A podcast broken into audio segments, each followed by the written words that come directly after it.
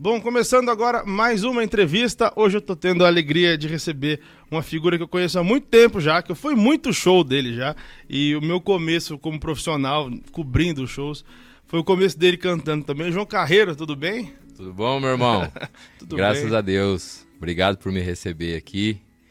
E tô feliz demais da conta da gente poder se reencontrar, né? Já fazia umas horas que nós não se via, né? Fazia muito tempo, desde antes da pandemia mesmo já fazia um, um bom tempo. Só para deixar um aviso aqui, todas as entrevistas agora estão com exclusividade na Deezer. Então, se você não puder assistir aqui no YouTube, você pode ouvir com exclusividade na Deezer e se você estiver ouvindo pela Deezer, dá para assistir também aqui no canal do YouTube. Então, só só baixar o aplicativo que você ouve todas as conversas que eu tô tendo aqui com essa turma toda.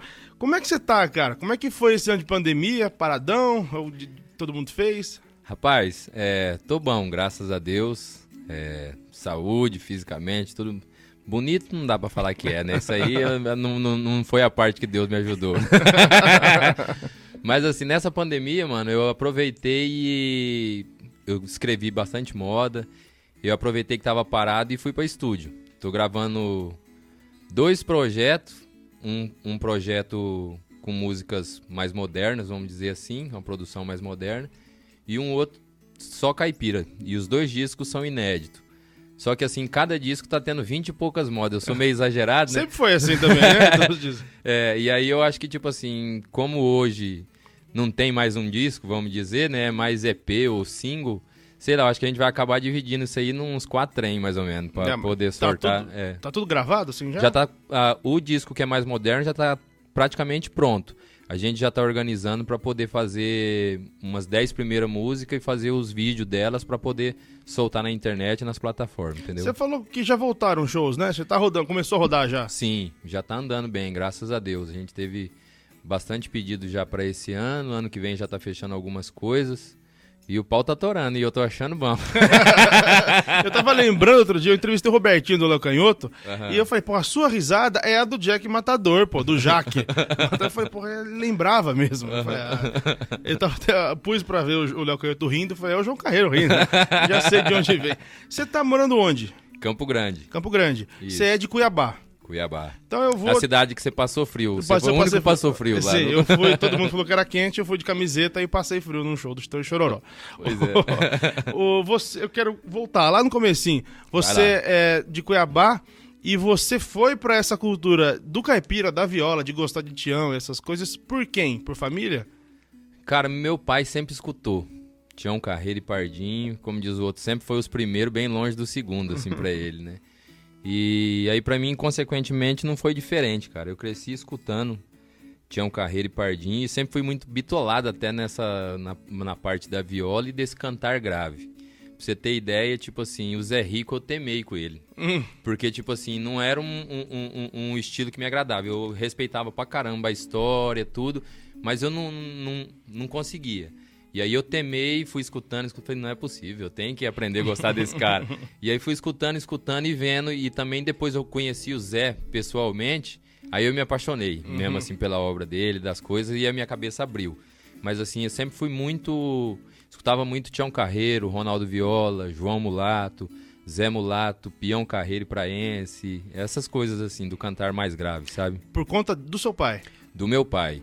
E aí, você quer que eu conte a história tudinho? Não, pode Tempo contar. é o que nós tem, Não, né? tá à vontade.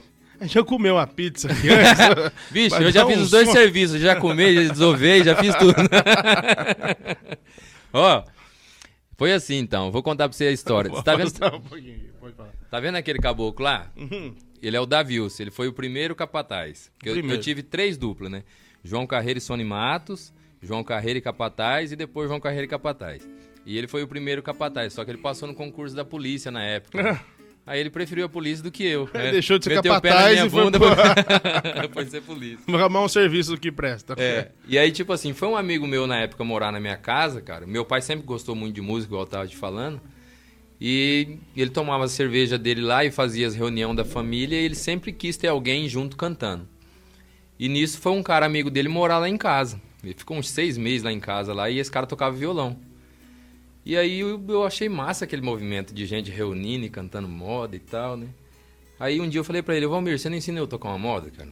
Aí ele falou, ensino. Aí ele ensinou, mundo velho está perdido. Ele me ensinou de manhã, de tarde ele viu eu lá fuçando no violão, tocando, aí ele encostou perto e viu eu tocando. Ele falou assim: Ué, Joãozinho. Aí eu falei: O que, que foi? Ele falou: Rapaz, você leva jeito. Eu falei: Por quê? Ele falou assim: Você tá tocando no ritmo já certinho, você troca a nota, mesmo que você não troca no tempo certo, você não para de tocar e você tá cantando afinadinho, cara. Aí eu já fiquei todo me achando, né? E aí peguei e comecei a andar com ele ali, meu pai, fazendo esses movimentos assim da família. E aí passou um tempinho, meu pai me deu um violão e eu peguei e fiz aula com o Davilson. Ah, tá. Aí eu falei pro Davilson, cara, eu quero aprender a cantar umas modas aí, mas eu, não vem com coisa de teoria, esses trem, que eu não quero aprender nada disso aí, não. Eu quero aprender a cantar as modas que eu quero. Aí eu vou trazer pra você a moda, você me ensina aquela moda. Beleza. Aí eu fiz uns seis, sete meses, né, eu acho, né, Davilson? de aula de violão com ele, aí eu reuni um repertório que dava para eu animar um churrasco, como diz o outro. e aí parei de fazer aula com ele. E aí nisso foi surgindo a parceria que teve o João Carreiro e Sony Matos, depois o João Carreiro e Capataz com o Davius. E aí depois teve o Wilton, né, que foi o que a gente cantou mais tempo junto aí, né.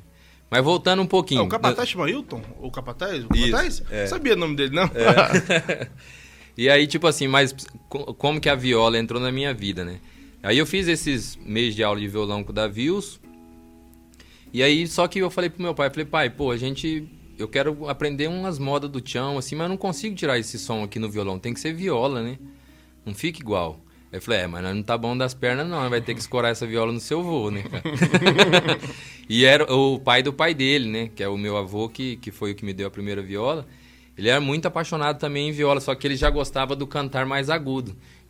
De Tonico Tinoco, Abel e Caim, sabe? E, e, Era esse... aquele outra, outra vertente isso, do sertanejo. Rola, tem gente que não gosta de um ou de outro, né? Isso. Você citou, lembrando do meu avô, que ele gostava, Tonico Tinoco, dessa turma, mas não gostava muito de Tião. É, o, então, grave, o, meu, ele não o, gostava. Meu, o meu avô era desse jeito. Tipo muito... assim, ele aceitava mais o Zé Carreira e Carreirinha ali. Uhum. Mas assim, do Tião, desse povo cantar mais grosso, ele não gostava muito, não.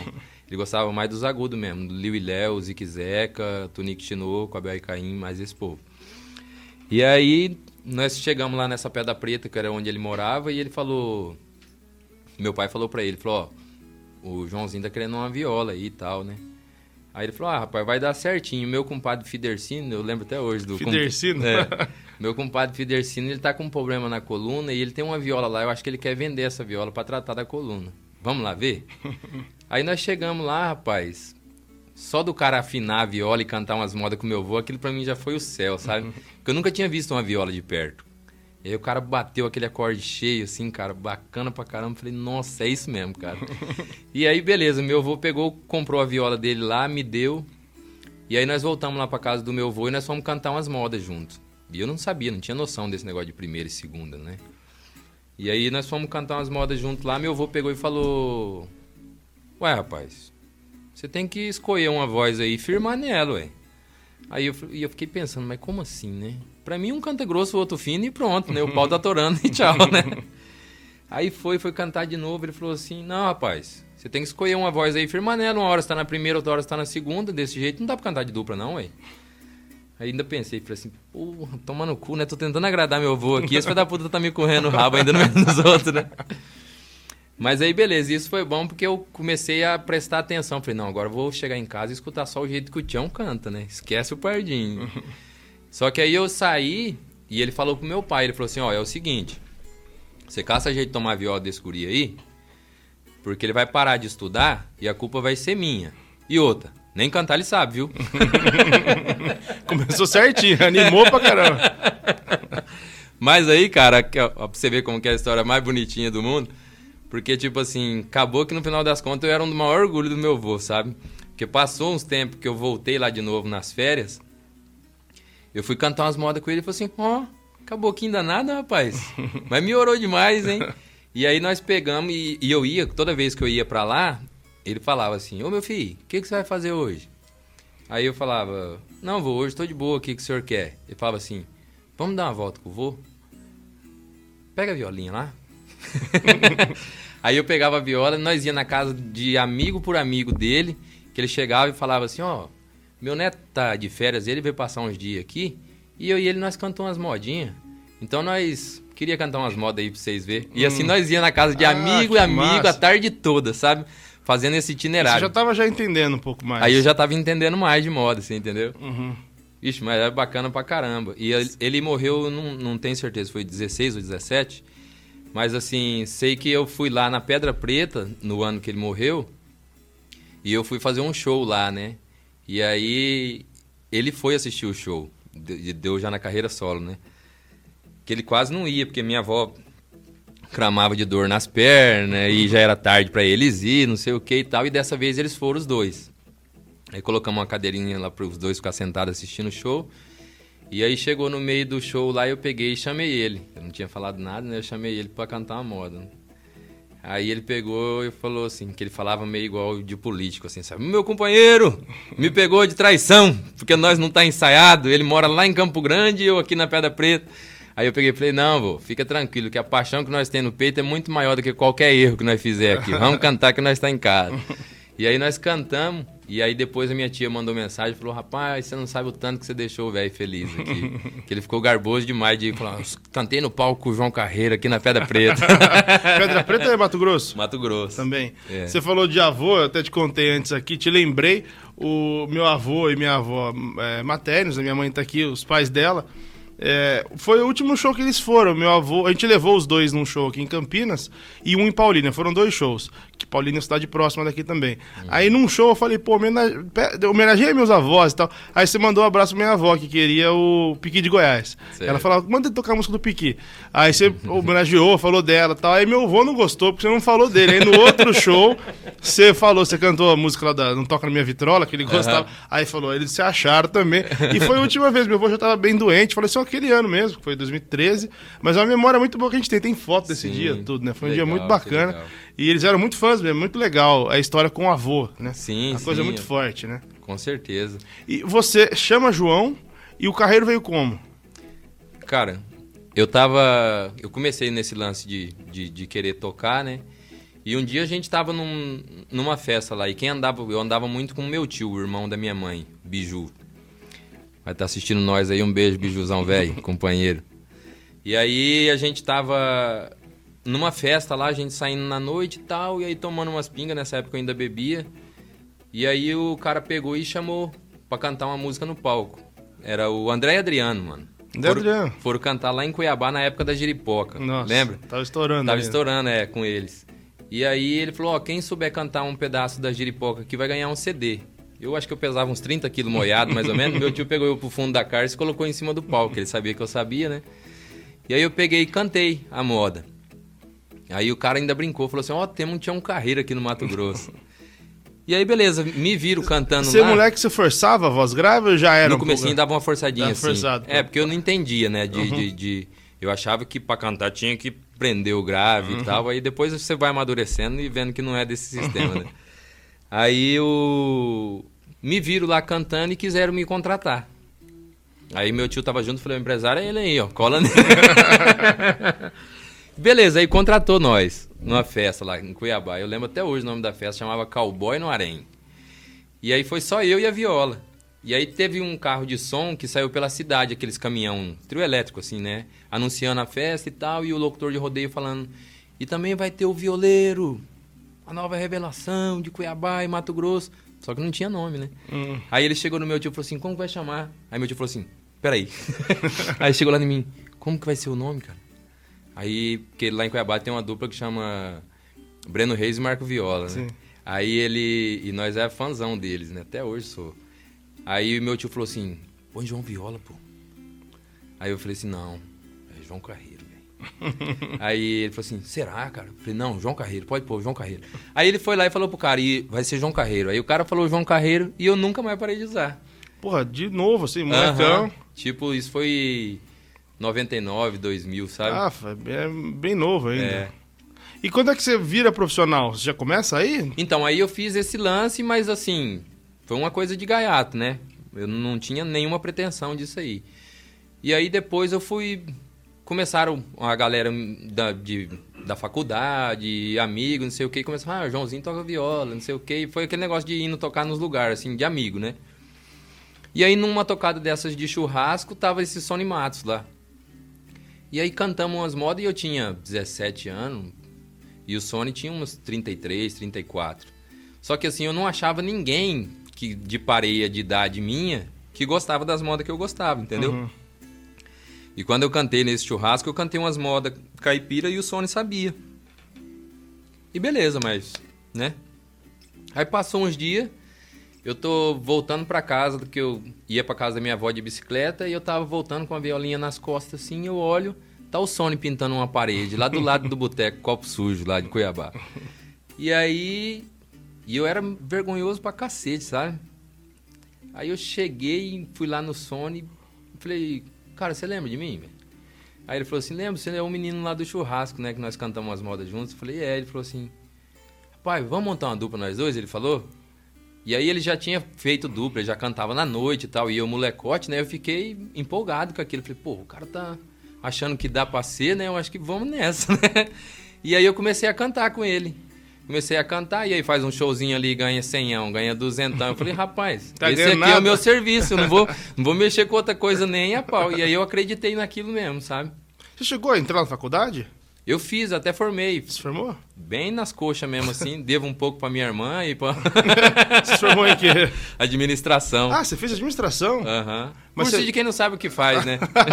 Não pode falar, eu vou ficar bravo, aí vamos falar um monte.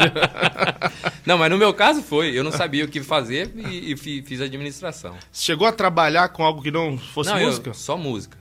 Só música. Foi direto. Na né? faculdade mesmo, por exemplo, eu consegui até uns dois anos de bolsa que eu trocava a troco de show, que eu fazia o show da festa junina da faculdade, essas coisas. Ah, então você fez particular ainda. Fiz. Conta de particular. E quando é que você o- aparece um outro capataz, no caso ele aqui, que veio antes? Então, aí foi o Sony Matos. Aí a gente cantou um ano junto. E aí foi a época que o Bruno Marrone estourou com aquele CD, você lembra? Dormiu na Praça? De, Sei, o- é 2000, né, aquele disco, o eu acho. acústico? Isso. O Piratinha ou o oficial? O Piratinha É, mesmo. o Piratinha foi 2000. Eu Acho que foi é. 2000, é. E aí, porra, o Sony queria, enveredou a querer cantar esse tipo de moda lá na época e tal, e aí Ah, nada já a ver. desgostou, é. é. Aí eu falei assim, não, mano, ó, tamo apartando, porque se for pra fazer um trem que eu não fico contente, eu tô abrindo fora. Vou estudar, Você fazer já qualquer era outra assim. coisa. já. Aí ele falou, não, velho, vamos mudar os tons, as coisas. Eu falei, não, velho, não adianta. Gosto é gosto. Nós, nós não tá sendo dupla, parece. Nós tá pa- disputando. no meu sistema do Tchão e do Pardinho, o Tchão canta e o Pardinho enfeita. E nós parece estar brigando as duas vozes fortes, eu não quero. E aí, mas a gente continuou amigo e de boa. Até tive lá esses tempos atrás, fui lá visitar ele. Mas aí não deu certo. Beleza. Aí passou um tempinho, eu, e, eu e Davius pegamos e montamos a dupla. Eu fui lá, a gente conversou e montamos a dupla. Aí cantamos um ano também, né? Acho que foi um ano junto. E aí ele pegou e passou no, no concurso da polícia. A gente deixou. né? Aí ele me deixou. E aí na época meu pai ainda falou, rapaz, larga a mão desse negócio de parceiro, moço. Monta uma banda aí e canta sozinho.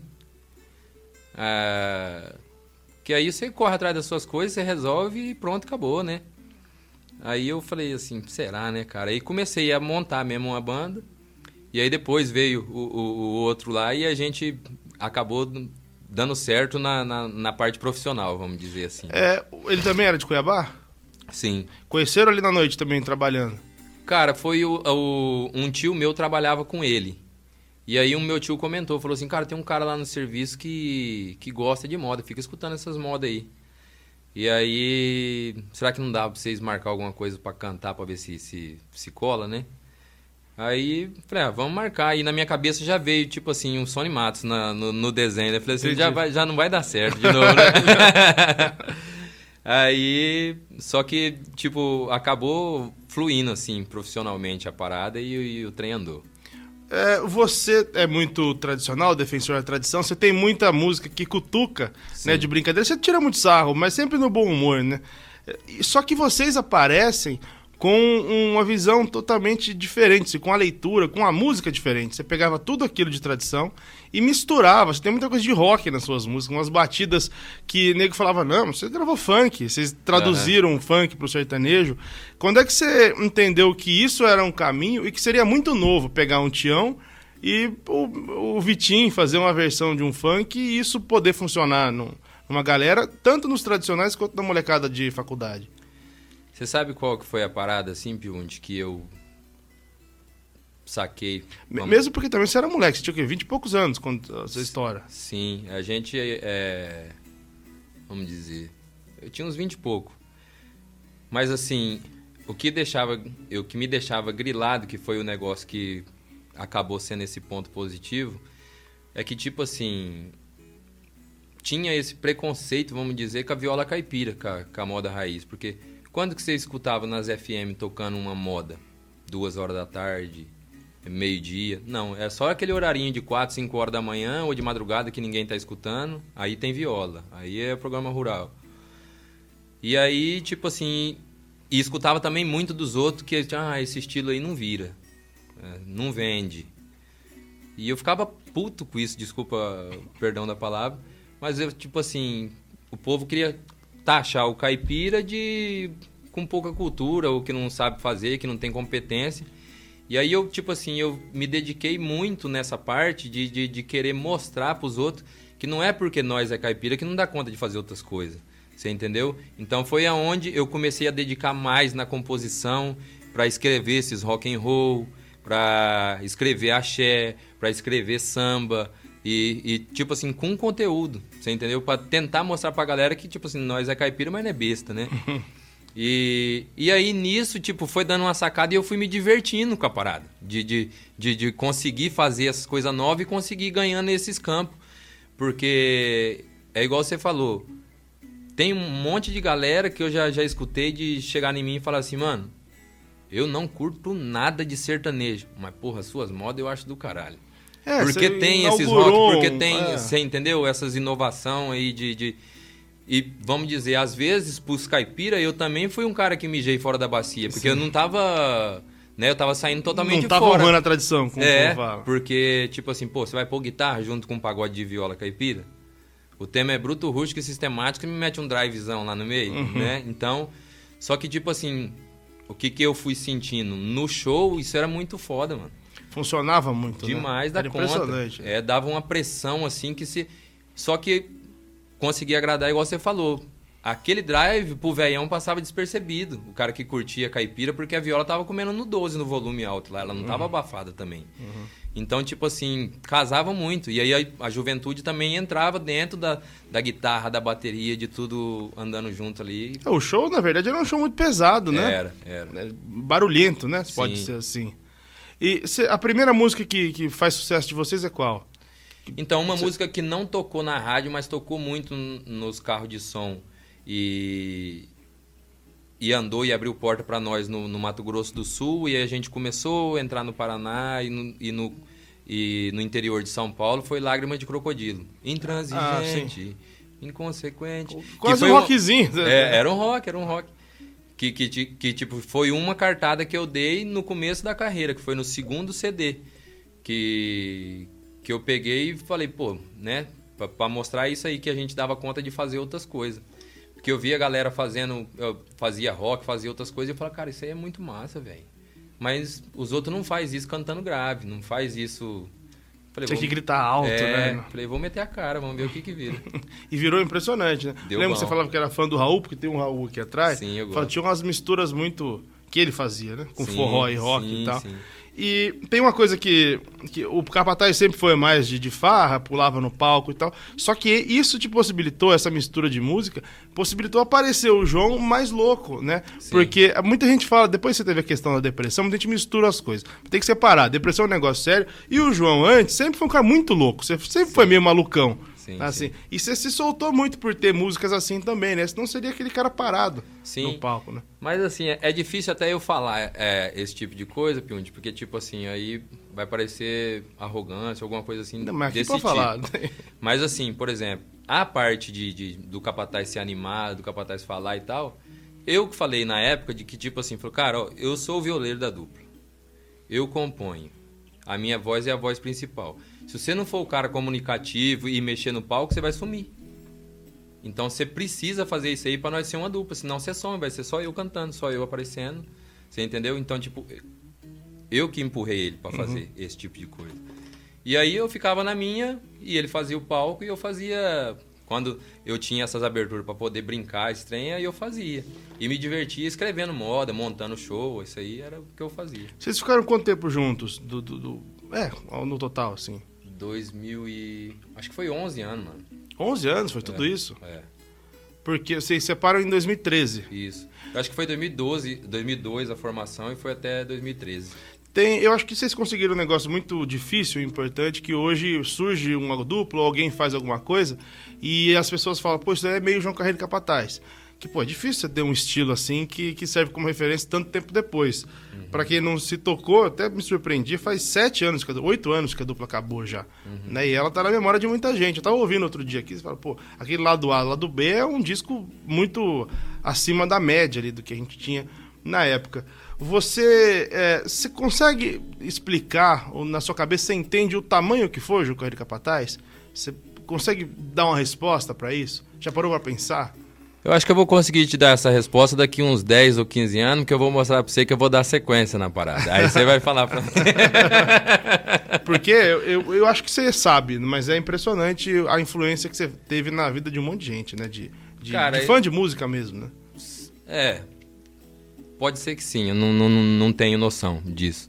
Eu, tipo assim, eu tenho um pouco da noção de do bem que a minha música causa para as pessoas, sabe? Tipo, eu recebo muita, mas muita mensagem mesmo, assim, de, de pô, porque, tipo, a galera meio que se identificou com a, com a minha questão da depressão e tal, e eu, de eu falar e não, não ter escondido nada disso, né?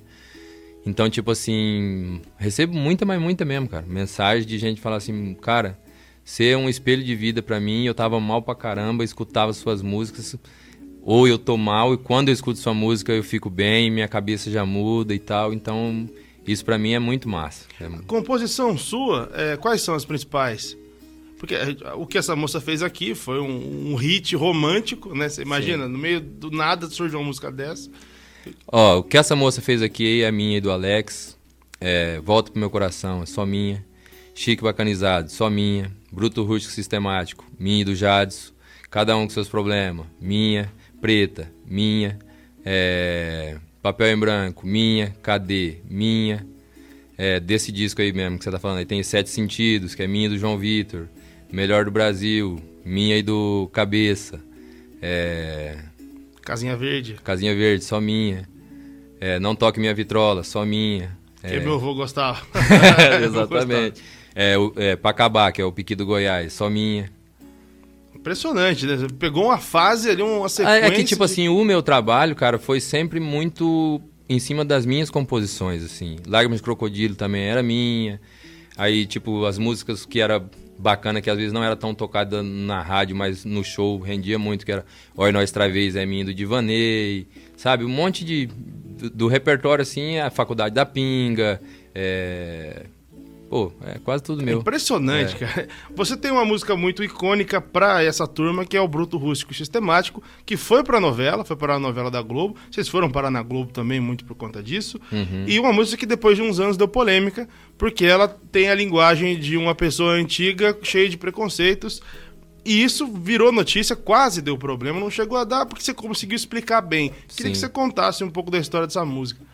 Então, mano, é que tipo assim, tudo na vida eu acho que a gente tem que refletir e se colocar no lugar do outro, né? Se fosse hoje em dia, eu não faria essa moda. Porque, tipo assim, quando eu fiz, eu era molecão. Tinha 19 para 20 anos, cabecinha bem verde. Eu não me coloquei no lugar da, do. Como que eu classifico? Não sei falar. Dos homossexuais? É, do homossexual, que é, que é a parte mais pesada. Né? É, então, tipo assim, uh, eu pensei só no, no povo caipira, só no velhão vendo essa modernidade de hoje em dia e tal. E aí eu não me coloquei do outro lado, sabe? Porque, tipo assim, a minha intenção não era ofender. Você vê, cabeça verde mesmo pra caramba. Tanto que esse último verso eu nem canto mais. Ah, você tirou? É, eu não canto mais. E em respeito mesmo, e é tipo assim, como com forma de arrependimento, vamos dizer. Uhum. Porque não. Eu, não, não é porque não, alguém mandou, É, não, não. Você... Eu não, eu não. Eu não tive a intenção na época de ofender ninguém. Porque tanto, porra, assim, não, não fazia nem parte do, da minha cabeça entender que um homem colocava mesmo uma mulher e ficar trancada 15 dias num quarto. Eu fiz tão exagerado porque eu queria que o negócio parecesse engraçado. Uhum. Porque também era uma da praia que eu tava querendo revolucionar na, na parte do, do pagode de fazer os pagodes ficar engraçado. Sim. Porque, tipo assim, os pagodes antigamente era só de abater, falando mal do outro, não sei o que e tal, ou se engrandecendo, né? Uhum. E esse, eu, como o tema era bruto, rústico e sistemático, eu tentei. Às vezes não fui tão feliz do jeito que eu pensei, mas uhum. assim. Era, era para ficar meio engraçado. E aí acabou ficando um pouco pesado, né? E você lembra da ocasião dela entrar na novela? Quando você soube? Quando... É que, tipo assim, o nosso disco foi lançado pela Som Livre. E aí a, gente cham- foi chamado para participar da novela, que ia ter um capítulo lá que ia ter o Daniel, Chitãozinho Chororó, nós, Hugo Pena e Gabriel. E era um concurso de viola da cidade. Só que aí todo mundo ia perder e o Daniel ganhava, né? Que ele era o ator da novela. E era, aí, era o quê? Paraíso? Paraíso. E aí a gente ia cantar. Ana boiada, uê, uê, uê, boi, eu vou tocando estrada. Aí na época falamos, ó, tem essa música nossa que é de minha autoria, tá no disco. E qualquer coisa, de repente, a gente até cancela coisa de direito autoral pra, pra moda entrar na, na novela, né? Aí eles falaram, canta moda pra ver. Aí cantamos no teatro, tava só os atores da Globo. Lá teve essa reação que eu achava que a música teria. Todo mundo deu risada e achou massa. Entendi. E aí, por isso, o cara, na hora que era o Geraldo, que estava apresentando o, o concurso de viola, falou: essa música é igual eu. Bruto, rústico e sistemático. Aí a música entrou. Deu uma Ah, é. cagada, a música pegou e entrou. Entendeu? foi assim. Foi assim. Não tava muito planejado. Não, não, não. Aí a música entrou e aí depois na outra novela na Araguaia entrou a Chique Bacanizado.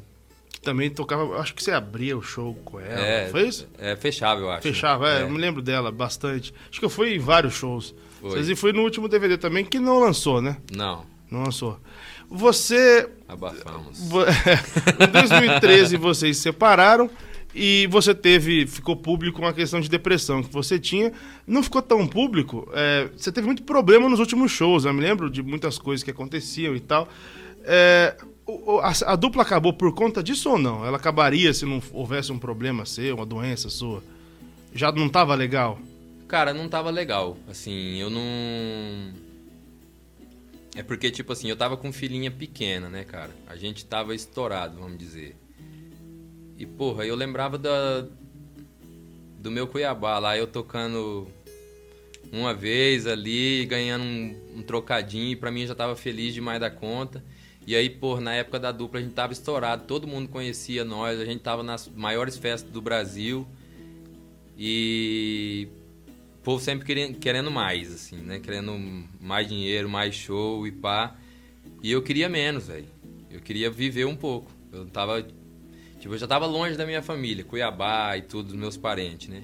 E aí não conseguia viver também com a minha família, com a minha filha, com a minha esposa. Então, tipo assim, isso pra mim. Cada um lida de um jeito, né? Eu ia com a dor no coração danado. Então eu ficava dividido, sabe? Então pra mim era muito pesado isso aí. E aí chegou um tempo que, que eu tentei conversar pra poder diminuir os shows. Ah, eu lembro disso. E aí, tipo assim, a gente chegou a diminuir pra 14 shows por mês, mas tinha três meses do ano que 14 era. era muito já, né? Então. E aí eu queria oito. Também você, você gosta. É, dois por fim de semana. Dois por semana tá bom, né? É. Mas tá bom, mas eu acho que, tipo assim, eu não sei se. se duraria, mas eu acho que tudo culpa minha mesmo, porque eu sempre deixei muito na mão dos outros, você entendeu? Se eu tivesse sido mais ponta firme, eu acho, tipo assim, não, vai fazer assim, pronto, acabou, eu acho que de repente teria andado mais do meu sistema e eu não teria ficado tão descontente com as coisas. Né? Você tem relação hoje com o Capataz ou nada? Nenhuma e não quero ter. É, continua nessa. que eu acho que não precisa, mas eu gosto muito dos dois. Convivi muito com vocês dois, mas não tem mesmo. Não. Não. Des- Separou e separou de vez. Separou. Aí não foi bacana, né, mano? Eu acho assim, eu fiquei muito chateado, porque, igual eu te disse aí, você viu o nosso repertório, o que, que é, quem que escreveu, como que foi. E aí, pô, acabou a dupla, é, arrumou um cara que canta igual, beleza, tudo bem. Aí colocou um nome parecido, então, tipo assim, eu achei sacanagem nesse, nesse ponto, porque pra galera que é antenada mesmo, que conhece, beleza, é, né, sabe que acabou a dupla e tal. Mas a grande maioria não sabe. Então, tipo assim, passou a entender que, tipo assim, essa, essa sempre foi a dupla. E aí, tipo assim, eles trabalharam e trabalharam em cima do meu repertório. Porque tem filmagem deles e coisa de show que eu já vi. Eles cantando só praticamente as músicas que é do João Carreira e Capataz, vamos dizer assim, mas composição minha, entendeu? Entendi. Aí você deu uma sentida com isso. Eu dei. Como diz minha mãe, que também é da roça, o caipira é um bicho sentido, né? a gente sempre fala essa ah, frase que é difícil. Eu, eu, sou meio rancoroso. Esse povo é mais difícil. Mas o... E aí você teve uma história muito conhecida que foi o lance da sua depressão, que ajudou a piorar todo essa, esse fim de dupla. E você sumiu, né? Uma época você realmente sumiu para se tratar, não sei se para ficar mais sim, sozinho. Sim. O que, que aconteceu? Como é que você percebeu que tava? Tem até um, eu tava assistindo ontem você no programa da Fátima, logo que você volta com Jades e Jadson, contando que você tinha umas visões, você tinha umas, uns toques. Tinha toque, é. O que, que aconteceu? Conta é que tipo história. assim, mano, é, quando eu tive a depressão, eu não sabia que tava com depressão, mas assim, porra, eu já vinha me acabrunhando fazia um tempo, né, de só que ninguém entendia. E aí, tipo, como tava esse estresse de show, correria, parar e parar, e nós não tinha é, presenciado nada de ninguém perto que tinha depressão e tal, pra gente ter conhecimento do assunto, pra de repente se antenar, falar, ó, oh, o João tá com depressão, né? Era tudo frescura, né? É, era... tudo frescura. Eu mesmo achava que depressão era coisa de fresco, né? Tomei no cu. Aí, né? mas, é, aí, tipo assim, eu fiquei doente, não sabia que tava doente, mas fiquei mal pra cacete. E nisso foi teve uma pressão muito grande, que tinha que continuar a dupla e não sei o que, papapá, e todo mundo. E, e aí começou a, a depressão, veio junto o toque. Eu comecei a ter visão das coisas. Então eu via quem. É, as pessoas judiando de mim, as pessoas que eu gostava, que eu amava, porque, tipo assim, como eu me, me senti traído, eu acho que foi isso, sei lá, que desencadeou na minha cabeça. Então eu via eu não tinha como acreditar em ninguém. Todo mundo me judiava, todo mundo. E eu morria várias vezes, várias vezes por dia na minha cabeça, assim, durante o dia, entendeu? Sentado, você imaginava isso? Cara, criava a cena na minha cabeça e era muito real. E eu pensava que eu era profeta do meu destino, que aquilo ia acontecer mesmo. Ah. Você entendeu? E aí eu confidenciava pra minha ex-esposa na época que eu falava, cara, é, tipo, um dia meus primos foram de Cuiabá me visitar. E aí, quando meus primos falaram que ia me visitar, minha cabeça formou cena deles me batendo, me judiando, me matando, me levando embora, sabe? E aí, tipo, eu fui de Cidrolândia a Campo Grande para pegar eles. Eu fui chorando o carro, a viagem toda, e eu falava pra minha esposa, eles vão me pegar. E ela falava, não, Preto, não tem nada a ver, cara. Eu falava, você não viu? Eu vi. Cara, Caralho. coisa de louco, mano, coisa de louco. E eu acreditava piamente que aquilo ia acontecer. E quando, e tipo, quando? Nunca acontecia, né? Mas assim, por exemplo, não acontecia, igual, por exemplo, eu via eles, eu descendo para abraçar eles, que eles tinham descido do ônibus, um me dava uma gravata, outro me dava um soco na barriga, eles me jogavam dentro do carro e me levavam embora. Então, beleza, aí não aconteceu essa cena que a minha cabeça produziu. Aí eu abraçava, só que abraçava eles chorando, com medo e pensando, eles vão me catar e vão me levar. Você já pensou? Caralho, que... Então eu tava vivendo isso aí. Isso aí é o quê? Foi diagnosticado? diagnosticado. É, to... é toque isso? É toque. É tipo é repetição de imagens de tragédia que a minha cabeça criava. Tem gente que tem toque de Sim, arrumar as coisas que eu acho que é o toque tal, mais conhecido. de lavar a mão e não sei o quê. Aí não, a minha cabeça ficava repetindo essas imagens. Aí igual não acontecia isso. A gente entrava no carro, a minha cabeça fazia outra. Que tipo assim, vamos parar o carro, vai parar o carro ali na frente, finge que vai descer para mijar, um me cata aqui, me joga no porta-mala, me leva, sabe? Aí ficava assim o dia todo. perseguição, mania de perseguição, quase. O dia todo, mano, o dia todo. E quando é que você percebeu que tinha que procurar um médico, assim? Não, aí quando começou com essas pira aí, aí nós fomos no psiquiatra. Aí chegou lá no psiquiatra, eu contei tudinho pra ele, ele falou, não, você tá com depressão profunda. Você tava ainda no final da carreira já, tava, na dupla, tava, É, tipo assim, isso foi, sei lá, agosto, setembro agosto, eu acho, porque teve show de Barretos. Agosto. E. E aí tinha que cumprir a agenda até o final do ano, que tinha show até dezembro, né? E eu fiz o show muito louco, que eu tava dopado de remédio, aí tinha show que eu tava depressivo, tinha show que eu tava no 12, porque não tinha regulado ainda o remédio, porque o, o Aí eu tinha que tomar esses anti-alucinógenos, tinha que tomar antidepressivo, tinha que tomar ansiolítico. Tava virado nos 70. Misturava é. virado nos 70. Cara, e foi longo o tratamento? Foi difícil? Cara, aí eu, eu me tratei. Aí Até foi... hoje eu me trato, né? Você foi pra Cidrolândia, que é próximo a, a Campo, Campo Grande. Grande. Isso. Você se tratou lá? Era lá o seu médico? O meu médico é de Campo Grande, mas aí, tipo assim, eu ficava a semana toda em Campo Grande, ou às vezes. Eu, eu morava em Cidrolândia. Só que, tipo, se me desse crise ou se eu precisasse ir no médico, eu ia a Campo Grande, que era o psiquiatra. Mas eu tinha que estar tá indo lá direto, porque virava e mexia, dava as bads, você tinha que ir lá, conversar, consultar.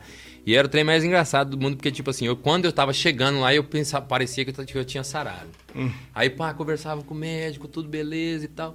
Quando eu tava voltando pra Cidrolândia, já ficava mal de novo. Pô, a dependência do médico agora.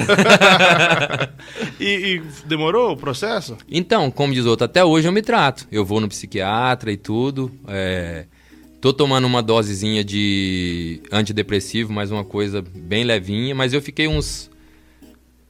uns dois, três anos sem usar nada, assim. Porque, tipo, eu tomei e fiquei tratando, assim, pesado mesmo os remédios até 2015, 16.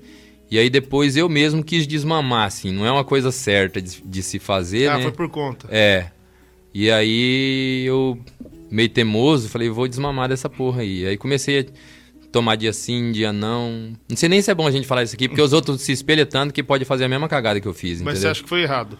É errado, né? Você tem que, que fazer com acompanhamento mesmo. Ah, tá. E aí você voltou a ter crise de novo? Não, aí tipo assim, eu andei ficando meio tenso aí uns tempos atrás, aí como eu vou lá no psiquiatra e conversando, ele me receitou um remedinho e falou, não, vamos segurar aqui, porque se você voltar lá no fundo do poço, aí lascou, né? É muito ruim, né? É. é você reapareceu, eu me lembro que eu tava lá, num DVD do Renato Teixeira com o Sérgio Reis. Sim. Uma amizade sincera, eu não lembro se era um ou se era dois, acho que era o dois, dois já. É. Que foi ali na Serra da Cantareira, ali onde eles isso, moram, né? Isso. E é, você tava ruim ali ainda? Ainda tava. Você tava mal ali, né? Eu tenho uma foto eu tava com você. porque, tipo assim, era, era 2014, se eu não me engano, cara. Ou começo ah, de 2015, um trem assim. Eu nem pensava em voltar a cantar, tá ligado? Porque essa viagem até me ajudou muito, porque a gente terminou a gravação do DVD e na moda gratidão lá eu falo que a composição minha também, né? Que eu não conheço o Almir Sater, mas ainda vou conhecer. Aí, tipo assim, tem os três como espelho. Acho até que me pareça um pouquinho com vocês, tipo assim. E aí o Renato fala assim: amanhã a gente tem show em Ourinhos e vai ser junto com o Almir. Você não quer ir? É isso. Que é pra você conhecer já, que você falou que não conhece. Aí eu falei: vambora, cara. Aí a gente foi. E aí no ônibus eu troquei maior ideia com o Renato. Aí ele me, ajudou, me incentivou pra caramba. Que eu falei assim, ah, cara, eu não sei se eu volto, não sei se vai ter aceitação, eu cantando sozinho e tal. Aí o Renato falou assim, mano, pega a viola, sua enxada e vamos pra guerra. Você tem muita coisa para falar pro povo, você não pode deixar guardado. E aí ele falou assim, você quer exemplo melhor do que eu, do que o Sérgio?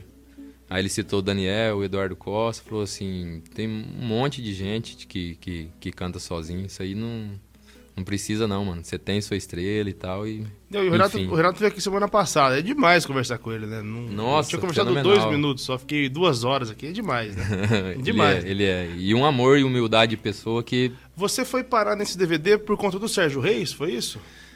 É que foi assim, eles e tinham convidado a dupla para participar do DVD. Só que a dupla tinha acabado, né? E aí eu fui em Campo Grande me tratar lá nos médicos e tal. E aí um dia eu peguei e vi, tava escrito uma faixa lá. É, Sérgio Reis e Renato Teixeira em Campo Grande, dia tal. Aí eu conversando com a minha ex-esposa na época, falando, vamos lá ver? Vamos. Aí ela. A gente foi pro show e chegou lá no show. Eu queria só agradecer os caras, né? Que, tipo assim, pra mim, só deles ter convidado a gente para poder participar, isso para mim já foi do caralho, né, mano? Um reconhecimento Porra. vindo do Sérgio e do Renato, né? Aí eu queria só dar um abraço neles lá. E aí eu fui lá, cara, e aí coincidentemente um cara que trabalhava com, com, com o Renato, trabalha até hoje, o Teco, a gente jogava bola junto lá em Rio Preto e tal. Eu cheguei lá no show, ele tava mexendo no palco lá, eu pá, subi e ele me viu. Aí ele falou: Vem cá, João, vamos lá pra você ver os velhos. Aí pegou, entrou, o Renato tava comendo um amendoim lá fora do, do camarim. É, aí... comeu na gravação aqui, dando entrevista, gosta. Gosta. Aí cheguei lá, ele conversou comigo um pouco e tal. Ele falou: Você viu o Serjão? Eu falei: Não. Ele falou assim: Vamos lá no camarim, ele tá lá. Aí chegamos lá e eu tinha explicado pro Renato que tinha parado, que tava tratando depressão e tudo e tal. E aí o Sérgio conversou com, comigo um pouquinho o Renato falou pra ele, ó, ele tá tratando, tá depressão e tal, parou de cantar. E aí o Sérgio pegou e passou a mão na minha testa, assim, no meu cabelo. Falou, olha que menino bonito, um cabelo bonito desse. Como que você para de cantar, rapaz? Levanta essa cabeça e canta pro povo. E aí fez o sinal da cruz três vezes na minha testa, assim, sabe?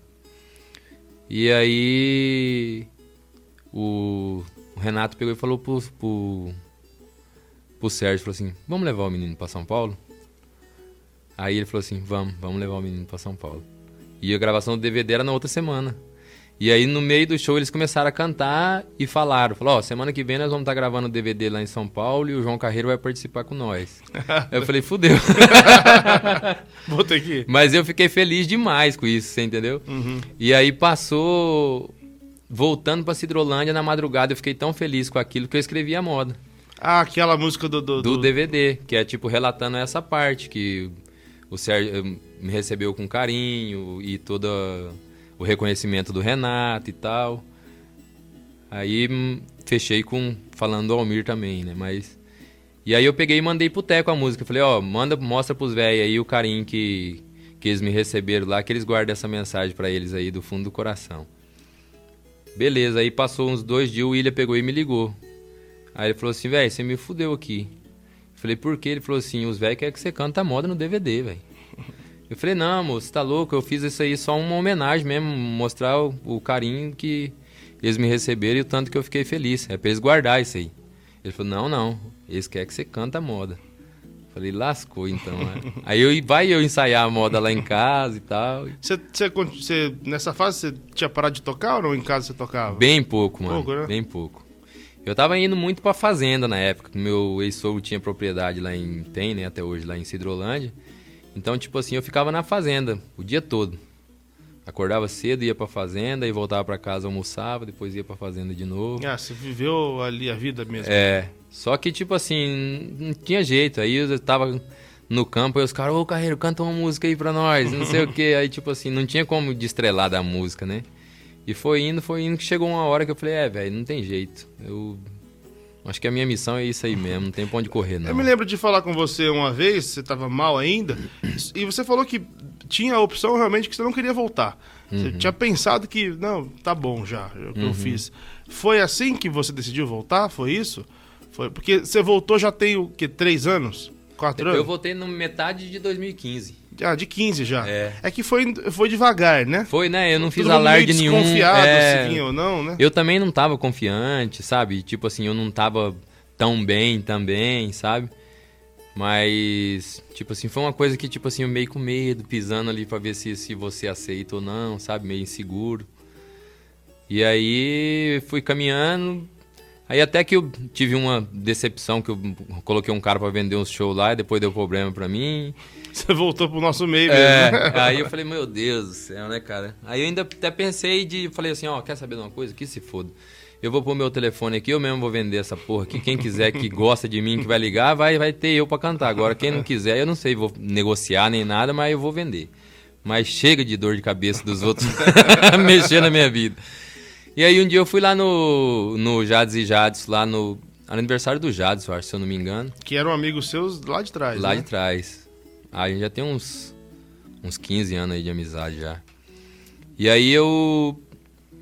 O Jades pegou e me chamou, falou assim: Ô compadre, você podia conversar com o Ninho aí, né, cara? E voltar a trabalhar, porque seu nome é muito forte, cara, até hoje. Por onde a gente vai, passa, todo mundo te respeita muito, não sei o que e tal.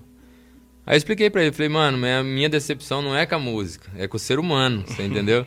Porque a música eu gosto demais. É como diz o Almir, a gente recebe não é para fazer show, a gente recebe para viajar, para sair de casa, para poder ficar fora de casa, para ficar em hotel, porque a parte de cantar não tem dinheiro que paga, né? Isso aí é maravilhoso. Aí falei, bom, conversar não custa nada, né? Aí fomos lá, conversamos com o Ninho, se acertamos, graças a Deus o Ninho entendeu o jeito que, que eu quero trabalhar e a gente se respeita bastante, conversa muito sobre, né, como que vai fazer, como que não vai.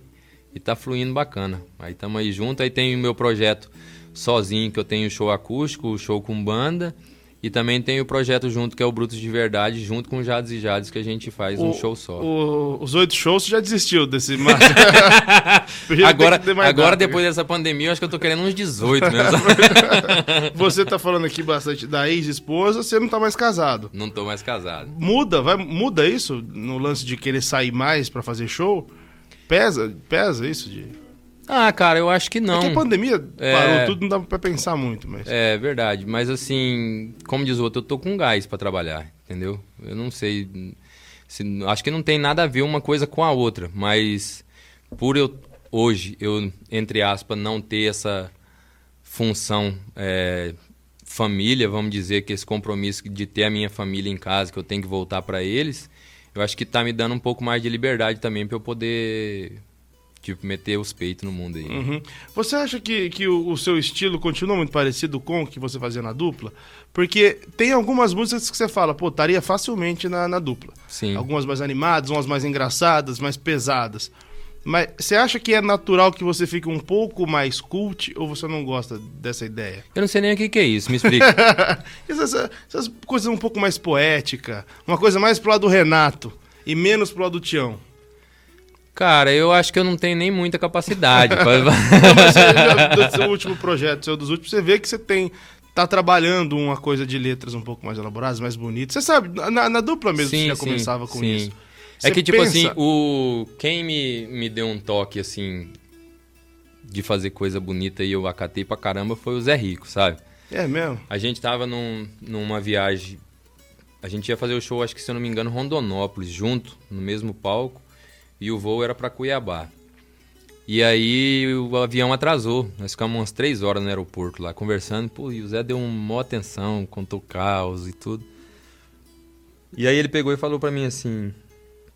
Acho que ele tinha gostou do meu jeito, assim, a gente conversando lá, e ele foi lembrando música do Carreirinho, você podia gravar isso e tal. E aí uma hora ele falou assim, Zoom, não grave porcaria, Zoom. aí eu dei risada, ele falou, o que que foi? Eu falei assim, fudeu, já gravei uma meia dúzia.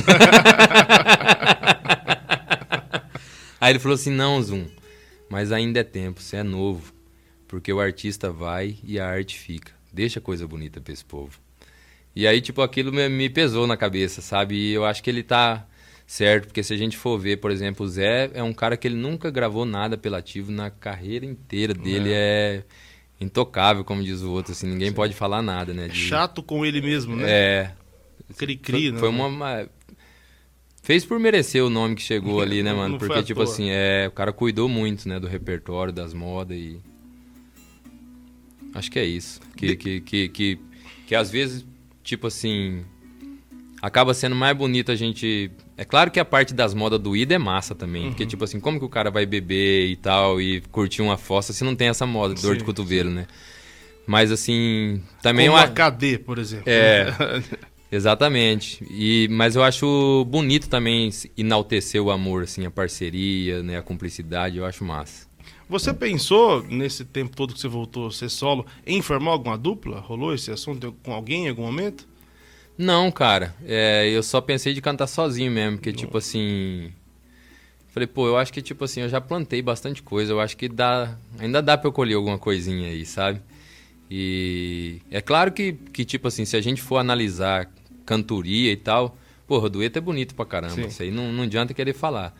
Mas hoje, com a modernidade que a gente tem, por exemplo, eu também já aprendi um pouco a cantar.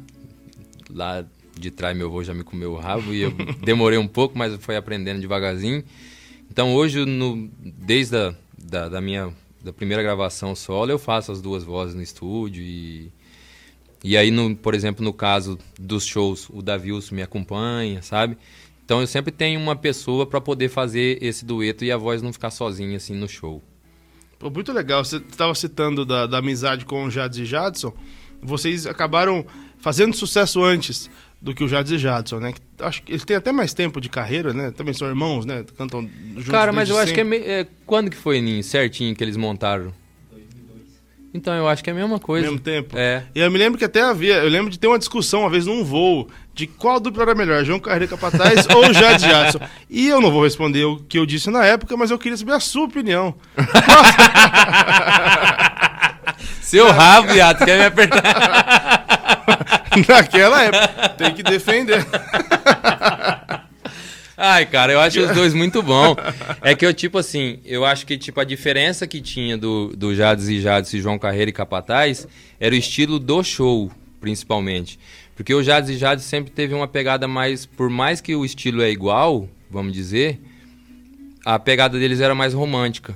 Então era um show mais tranquilo e o nosso show era um show mais nervoso, né? Sim. Então eu acho que essa era a única diferença que tinha das duplas, mas assim, no resto da qualidade era tudo igual.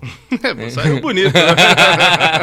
Não, mas Aprendeu. é, é a visão, eu acho, cara. Não, mas é, e eu acho que até depois, quando eles vêm e aparecem e fazem sucesso mesmo, tem um pouquinho também da, da, da animação, né? Eles Sim, passam- mas eu- é, eu- é que, tipo assim, tudo é uma evolução, né? Igual no caso do, do, do Jades e Jades, eles foram os caras que, que tinha pagode, tinha tudo, mas eles batiam muito em cima de romântico, não era, Ninho? De, de moda romântica. Só que aí, tipo assim, a música que foi a, a carro-chefe a nível nacional deles foi o Jeito Carinhoso, que já foi uma música animada. Sim. Então, de repente, isso foi que, pô, mudou a visão deles pra poder incrementar mais pra esse lado, dar- ter mais visão pra esse lado da coisa, né? É, e foi muito legal porque fizeram muito sucesso, fazem muito sucesso, Sim, vocês sim. também, né? Os amigos todos fizeram ali. Sim. O seu chapéu veio de onde a ideia? Porque ficou muito popular, né? Mano, isso aqui foi uma cagada, como as coisas da minha vida tudo acontece assim. Eu tinha, nunca tinha tirado férias e nunca tinha visto o mar na minha vida. Aí resolvemos tirar férias. Aí eu tava lá vendo o Corgão, tinha dois dias só. Aí me ligaram na época, o empresário, né, falando, ó, tem um, apareceu um programa de TV pra fazer. Falei, como que vai fazer, cara? Eu não tenho chapéu, não tenho bota, não tem nada aqui, como que eu vou fazer o programa? Não, mas tem que fazer. Aí eu tô lá, lá em Jurerê, primeira vez que eu, que eu fui na praia. Ah, foi, foi- foi pouquíssimo, chique. pouquíssimo, foi pouquíssimo. Aí fui lá, e aí tinha umas lojas lá de madame lá na- no calçadão, né? Eu desci lá, tô andando, e não tinha um chapéu desse aqui lá na vitrine, Ah, você tá zoando ali, não. te juro. Aí eu falei assim, puta merda, mas é, é muito, né, cara? Eu acho que vai passar, né? aí eu peguei, a minha esposa, minha ex-esposa tava junto, eu falei assim, coloca aí na cabeça aí, meio disfarçado, assim, porque eu tava com vergonha de pôr o chapéu na loja. Aí colocou, falei, não, vai esse mesmo. Aí fui, usei o chapéu uma vez, achei massa, tal, tal, e comecei a usar, comecei a usar e, e começou, virou a marca.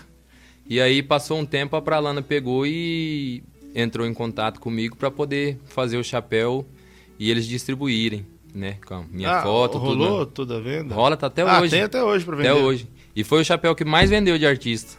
Pode perguntar lá. É mesmo? Aham. E você sabe de quem é o original, a ideia? Cara, eu acho que é lá dos Estados Unidos a parada. Ah, tá. Não é um... Porque eu assisti um programa uma vez naquele History e tal, que um, tava tendo uma entrevista de negócio de motoqueiro e tal, e apareceu uma mulher até usando um chapéu desse, só que com outra cor, tipo rosa, assim, sei lá. Com essa Pô, mesma virou cruz, uma tá? marca absurda do. Sim. Assim como o cabelo comprido na época, né? Sim. Você ficou Hoje- muitos anos. Já Pã. foi tudo. Cortei, eu fiquei uns 14, 15 anos cabeludo.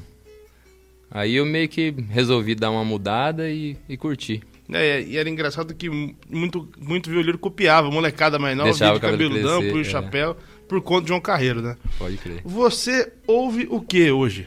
Você ouve algo novo ou não? Você continua ouvindo. Não, não ouço, cara. Eu ouço viola mesmo. Tô em casa, eu vou escutar é Tião, é Ronaldo, é João, é Zé Mulato e... A- dos novos, vamos dizer assim, eu escuto Otávio Augusto Gabriel, é... o Mike Lian, Lucas Reis e Tássio. É da nossa galera mesmo. É... Lorena e Rafaela. Quem mais? Rogério e Regiane. É, é galera que canta moda, tá ligado? Uhum. As outras coisas, tipo assim. hum, eu não paro pra escutar. Tipo, rádio, não escuto. Então aí eu vou escutar em casa, eu vou escutar o que eu quero, né? Eu ponho o tiãozão lá pra, pra moer e. Eu acho que eu já sei a sua resposta, mas pra você, qual é o, maior artista sertanejo ou a maior dupla de todos os tempos? Por que você sabe minha resposta? Não, mas só é meio... Eu vou me surpreender. Se eu errar essa, mas... Não, mas conta de vivo, morto, como que é a parada? Não, de tudo, todos que já ouviu na sua vida. Não, pra mim é o Tião, não tem. Eu sou muito fã do Tião, porque a, o Tião revolucionou a viola, assim, né, mano? Tive essa criação do pagode, que se a gente for analisar, é a única coisa que é viva da viola até hoje, vamos dizer assim, que transita fora do cenário caipira, que se fala em viola é pagode, né? Você escuta um cara que ele não sabe nada da moda raiz, mas escuta um pagode ali, ele acha massa. Então, tipo, o Tião foi muito foda nessa parte. E eu acho que cantava muito bonito. E, e ele veio nessa também nadando contra a maré, né? Igual a gente tava comentando. Vinha uma, um monte de gente cantando agudo e de repente chegou o Tião, que também deu uma sequência num, num, numa linhagem muito grande aí de Ronaldo, João Mulato e todo mundo que também veio se espelhando no Tião. Né? escola, né? Você, né? Dos anos 2000, por exemplo, durou, dura muito, né? A tradição dele. Tem uma coisa até eu vou. tô tentando trazer o Marrone aqui. Uhum. Cara, eu viajei uma vez com o Marrone e ele é fanzaço do Ronaldo Viola. Uhum. E aí, uma vez, ainda tinha. Faz tempo isso, tinha os, os, os CDs, ele tinha uma, todos os CDs do Ronaldo Viola João Carvalho. Que e ele, a viagem foi longa, ele colocou todos. Ele sabia todas as músicas. E falava: Não, você tem que conhecer tudo deles, porque é muito bom. Eu, falei, eu não imaginava que o Marrone gostava de moda também. E foi. Eu conheci a maioria das músicas do Ronaldo Viola, aquele lado B por conta do Marrone. Que, que legal, gostava muito. Você ouviu bastante, né? Sim. Tem muita coisa também da sua voz que você fala, pô, deu, pegou uma inspiraçãozinha ali do, do Ronaldo. Do Ronaldo. Você, você passou por cima aqui, falou dos projetos novos. Agora, se você tem três exatamente, que você volta a rodar quando a coisa voltar ao normal, são três. Tem o com o Jades e Jadson, Isso. tem um com as tem, modas. Tem um com o show, o show mais acústico, que é viola, violão e só sanfona, ou viola, violão, sanfona, percussão e contrabaixo. E aí tem o show com banda, né? Completo. Então, pô, essa volta da pandemia, volta o João que a gente conheceu lá atrás, é isso? Volta. E tudo resolvido. E, e, e, e, tipo assim, tô dando muito ênfase para esse show acústico, porque, tipo assim, é uma parada muito gostosa de fazer. Porque, tipo, você não tem que seguir VS ali, não tem que seguir nada, você canta eu tô cantando uma moda aqui, eu acho que não, ah, não, essa daqui não vai rolar agora. Eu vou lá na última moda e eu tenho três folhas de repertório, assim, sabe? Dá uhum. mais de. Dá três horas de show, né, Davius? Aí se eu tiver animado, eu canto tudo. Se não, canta duas horas. E ele tá junto com você? Tá. Na banda? É, ele, ele principalmente nesse show acústico, ele faz junto, que aí é eu na viola, ele no violão e na voz, e mais o gaiteiro junto. Pra quem gosta das modas, Sim. é Agora eu vou falar uma coisinha, vamos pro lado fã aqui, porque eu conheço bastante do, do, da, das suas composições, da, do João Carreiro Capataz. Eu acho a Casinha Verde uma música que caberia no repertório de grandes duplas lá de trás. Eu sempre achei. A gente discute um pouco essa música aqui. Uhum. Eu acho. E aí eu fui procurar e vi que a, a música é uma história real, né? Uhum. Não, é, não foi uma criação. Se você via, o Reinaldo era um vizinho seu. É sim, é isso? Sim, eu queria que sim. você contasse. É, na minha morada em, em Rio Preto, como eu não, eu não sou um cara muito sociável. Ronaldo Reinaldo? Reinaldo. Reinaldo. Reinaldo. Eu não sou um cara muito sociável, então eu ficava só lá no condomínio onde eu morava, né? E a, os amigos que eu fiz realmente foi a Tereza, o Reinaldo e um ou outro vizinho ali do, do condomínio. E o condomínio é um condomínio que tinha umas casas mais simplesinhas e tinha umas mansão também, sabe? Era meio mesclado assim. E eram uns terrenos meio grandes lá, que eles falam terreno de chácara, que é terreno de 2 mil metros quadrados, assim. E a Tereza e o Reinaldo, o, o Reinaldo é jardineiro e limpa as piscinas do condomínio de algumas casas. E a Tereza ajuda ele na parte de jardinagem, de cortar grama, essas coisas, né? Uhum. E a casinha deles é uma casinha verde, realmente pequenininha. E só que sempre estava cheio de gente, sempre tinha uma energia muito boa lá dentro. Todo mundo do condomínio adora eles. Eu tava lá direto, nunca vi eles falar não para nada para poder ajudar alguém dentro de um condomínio. A Tereza, ela, ela vai de coroinha, porque lá dentro do condomínio tem uma capelinha lá que, que reza a missa todo, todo domingo e ela vai de coroinha, ajuda, você entendeu? Uhum. O Reinaldo canta no, no coral da igreja, eu quando dava para eu ir, eu também ia, cantava com eles, uhum. sabe? Então é bem bacana. E aí foi eu peguei e fiz essa música para eles, a Tereza e o Reinaldo. E que se chama Casinha Verde. E aí desse dia pra cá eles nunca mais pintou ela de outra cor mesmo. e a casa era verde mesmo. Verdinha, é. Tá de verde. Reinaldo Palmeirense sem vergonha igual o Ninho lá. Eu gosto muito dessa música, algumas anotações. Eu gosto muito da versão do Pergunte a Ela. Uma vez eu te enchi um saco no show, porque não tava no show a música. Falei, Isso. "Ah, tem que cantar. Pergunte a Ela, que é do Pião Carreiro João e Zé Paulo. Zé Paulo, mas a composição acho que é Moacir Franco, hein, mano? É mesmo? Te juro. Tô tentando trazer o Moacir aqui. Tá uma batalha, mas vai rolar. É do Puta Moacir de um essa artista. música? Eu acho que é, mano. Eu não tenho certeza não, mas eu acho que é. Pô, que eu adoro, eu adorava essa música. Aí vocês regravaram. Eu falei, pô, é difícil uma regravação ficar. Não vou falar que é melhor, porque senão pô, que Aham. absurdo falar, mas é tão boa quanto. E a. Qual que foi a outra? Pergunte a ela, que era muito boa. E a do. Da jardineira, Sonho de caboclo. Som de Caboclo. Que é demais a, a- a É. versão de vocês. Puta, eu adorava aquela versão. E o- tem uma coisa que é muito interessante, o pessoal gosta muito, eu também gosto muito, que é a história das músicas. História de composições. Certo. É, o que essa moça fez aqui, cadê? Tem dona essas músicas? Eram histórias que você estava vivendo ou que alguém te contou e você transformou em música? Não, é que tipo assim. É, Volta pro meu coração, não sei. Não, cara, eu sempre tive essa parada de, de escrever esse lado doído, assim, que até, pô, no, no comecinho da, da carreira teve um cara que falou pra mim assim, que eu, tipo, eu nem tinha sofrido por amor, vamos dizer, né? Falei, pô, João, mas as modas suas dói, velho. E eu- aí eu falei, mas como assim? Ele falou, não, cara, é profundo, assim, não, sabe? Eu sinto uma dor na hora que canta as modas, assim. Me dói a moda, sabe? Então, tipo, eu sempre tive isso de escrever, mesmo sem estar passando por aquilo, e conseguir passar esse sentimento, assim, que, porra, o cara tá sofrendo mesmo, entendeu? É, Era inspiração, só a história que você criava. é. O, o, o, o Pra Acabar foi o maior hit que você acha que, que saiu do nosso meio? Porque muita gente conheceu o Piqui do Goiás. Até quem não conhecia o João Carreira e Capataz, essa música extrapolou alguns limites. É o maior ou não? Você põe algumas lá de trás como maiores. Cara, eu não sei, porque, tipo assim, é, eu não sei te medir, vamos supor, é pra acabar, volta pro meu coração, prefácio, e o que essa moça fez aqui, tipo assim, sabe? E até Bruto Rústico também, porque foi uma música trilha de novela, né, mano? Então eu acho que, tipo assim, essas aí eu acho que é meio pareia, sabe? Uhum. O Piqui de Goiás, o Piqui do Goiás, você tava com esse termo na cabeça pra fazer uma música? Foi a partir disso? Cara, é, é tipo assim, isso é um ditado muito velho já que o povo usava, né? Eu acho que os goianos até têm raiva de mim, porque como que o trem tava ali na boca deles e eles não fizeram? porque todo mundo, eu sempre escutei, falei, "Ê, rapaz, mas é pra acabar mesmo, hein? Eu falei, pô, já tem o ditado e os caras nunca fizeram moda, né? E aí eu fui nessa e aí veio de fazer, é pra acabar com o piqui do Goiás. Aí eu pensei, falei, porra, mas vou ficar falando só do Goiás também? Aí não, não vai rolar, né? Aí eu falei, o que, que é característico de Minas? É queijo. Falei, é pra roer todo o queijo de Minas. Eu falei, vou matar logo. Pra beber todas as pingas do Brasil, a paixão que eu sinto nessa menina. E aí a música foi saindo tal. Foi. E foi impressionante que aquelas músicas que saem fazem su- sucesso na hora, né? Foi Hum, muito... Ninguém teve que entender a música, ela já chegou. E pra mim foi muito massa, porque, tipo assim, a viola chamando na cara mesmo Sim. ali, sabe? Ixi, eu, como fã de viola, eu fiquei felizão. Mas é engraçado porque é uma viola mais roqueira, né? Então, Barulhenta, né? Sim, Tipo, sim, mas tipo assim, começa ela sozinha, né? Aí canta um, um refrão inteiro e depois entra a banda pesada Sim. com drive, com tudo e. Você ouviu é, aquela, aquela escola mais do Almir? Fez parte?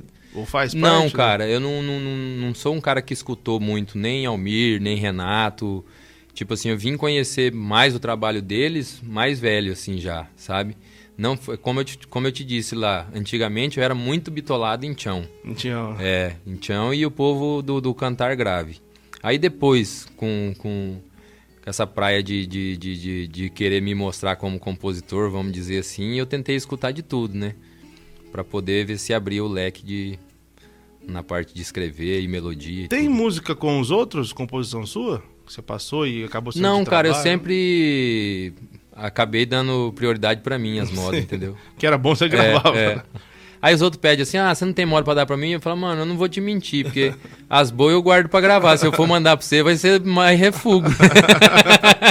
Vai que faz sucesso, você vai ficar com raiva É. de não ter gravado. Depois, você não bebe há quantos anos? 14. 14 anos. Nada de álcool. Nada, nada. Eu me lembro de, de um show seu, você me contando, já faz muito tempo que eu não bebo. Foi uma escolha por um comportamento ruim que você tinha, é isso? Falando Aí eu me libertava bem, viu? é que hoje eu melhorei bastante, cara, fazendo terapia e tudo, mas assim, eu era um cara muito tímido, muito tímido mesmo. E a pinga me dava asas, né, mano? e eu queria voar. Então eu bebia muito. Por exemplo, teve uma passagem de um, de um show que na época a gente fez lá no, no Mato Grosso. Aí a gente acabou o show, dormimos na cidade, aí tinha, ia ir para outra cidade que era uns 200, 300 quilômetros. Aí os caras acordou cedo e eu não queria acordar, que já tava grilado, que eu queria dormir. Eu gostava de dormir pra caramba quando bebia, né? E aí acordou e tal, e o Matão tava lançando aquele disco com, com o Isaac, lembra? Uhum. Cara, e começou a tocar aquela música no carro lá, e tinha um litro de uísque dentro do carro, e eu não era bebedor de destilado, eu não gostava, eu gostava só de cerveja. E aí, como eu já tava meio grilado e apaixonado com aquelas modas lá, eu peguei e falei assim, o cara que tava junto, você é parceiro? Ele falou, sou. Aí destampamos aquele litro, aí pra chegar de uma cidade na outra, nós já secou ele, né? aí chegou lá na cidade, falei, o esquema agora é não parar, velho. Vamos passar ali no mercado agora, comprar mais umas duas caixinhas e vamos aguentar até na hora do show. Nossa, é virado. Isso era duas horas da tarde, né? Tipo assim. Aí chegamos, compramos essa cerveja, mais umas mortandelas, um trem lá pra não ficar comendo no quarto do hotel. E fomos bebendo ali, bebendo e fumando. Na época eu fumava também contratou, a gente chegou lá, eu tava só de zorba, bêbado, cigarro e latinha, tudo dentro do quarto. Aí o cara falou assim, mas é esse aí que vai cantar?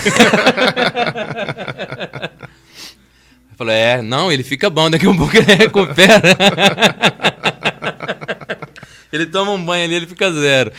Beleza, fomos pro show, cara. Chegou lá no show, e aí eu já tava meio assim, né, quase dormindo, né. E aí cantamos uma moda, o povo não bateu palma, nada. Cantou outra. Aí eu falei assim: quem gostou, dá um grito. Aí cantou outra moda, eu falei assim: quem não bater palma tem a mãe na zona. Ninguém bateu palma. E na época lá em Cuiabá tinha uma zona que chamava Sexapil. Aí eu falei assim: é, eu acho que nós vai ter que mudar o nome dessa cidade pra Sexapil, que o povo mora tudo é lá. Só foi piorando as coisas. Só foi cagando em cima de cagada. Resumindo, acabou o show, o povo queria até bater em nós. E nós nunca mais voltou nessa cidade para cantar. Então eu preciso ficar sem beber mesmo. A decisão não foi à toa. Não, não foi não. de graça. Tem você, compositor de tanta música, eu citei as mais famosas. Eu sempre peço uma indicação de alguma música sua que não é tão famosa, mas que você acha que devia ter uma atenção. Assim. O cara que gosta de moda, procura essa música minha que eu acho que vale a pena. Papel em branco. Papel em branco? Qual que é? Eu acho ela linda, a moda. Quer que eu cante? Pode cantar um pouquinho. Quero te doar meu coração, se você quiser assim. É do lado B. Do lado, do lado B. B, é verdade, pô. Tava... Eu lembro dela. Ela não fez tanto sucesso, mas assim, é uma música que bastante gente entrou em casamento com ela, assim. Ah, tal. é. é. que também aquele disco era difícil de destacar ali, porque Teve um, bastante moda, um atropelou a outra ali, né? É. Que é também é só falta de noção com o número de música, né? E vai acontecer 200 isso novamente agora. Vai tudo, vai, vai um monte. Vai- Vai, mas assim, igual eu te disse, como hoje a gente tem essa possibilidade de estar soltando single e tal, eu acho que a gente vai soltar um pouquinho mais devagar e aproveitar que tem todo esse material e esse trabalho e soltando devagarzinho e a gente vai ter bastante coisa aí pra poder estar alimentando. Não, é muito bom, cara. Você tem. Esqueci de perguntar, não, toca na minha vitrola. Uhum. É uma música é engraçada, que eu falo que o meu avô gostava, porque você brinca o negócio do brinco de argosa, não tem nada contra, mas Não. não, ouço. Não, é, exatamente. O tanto que é uma brincadeira com os outros, e o quanto que é verdade.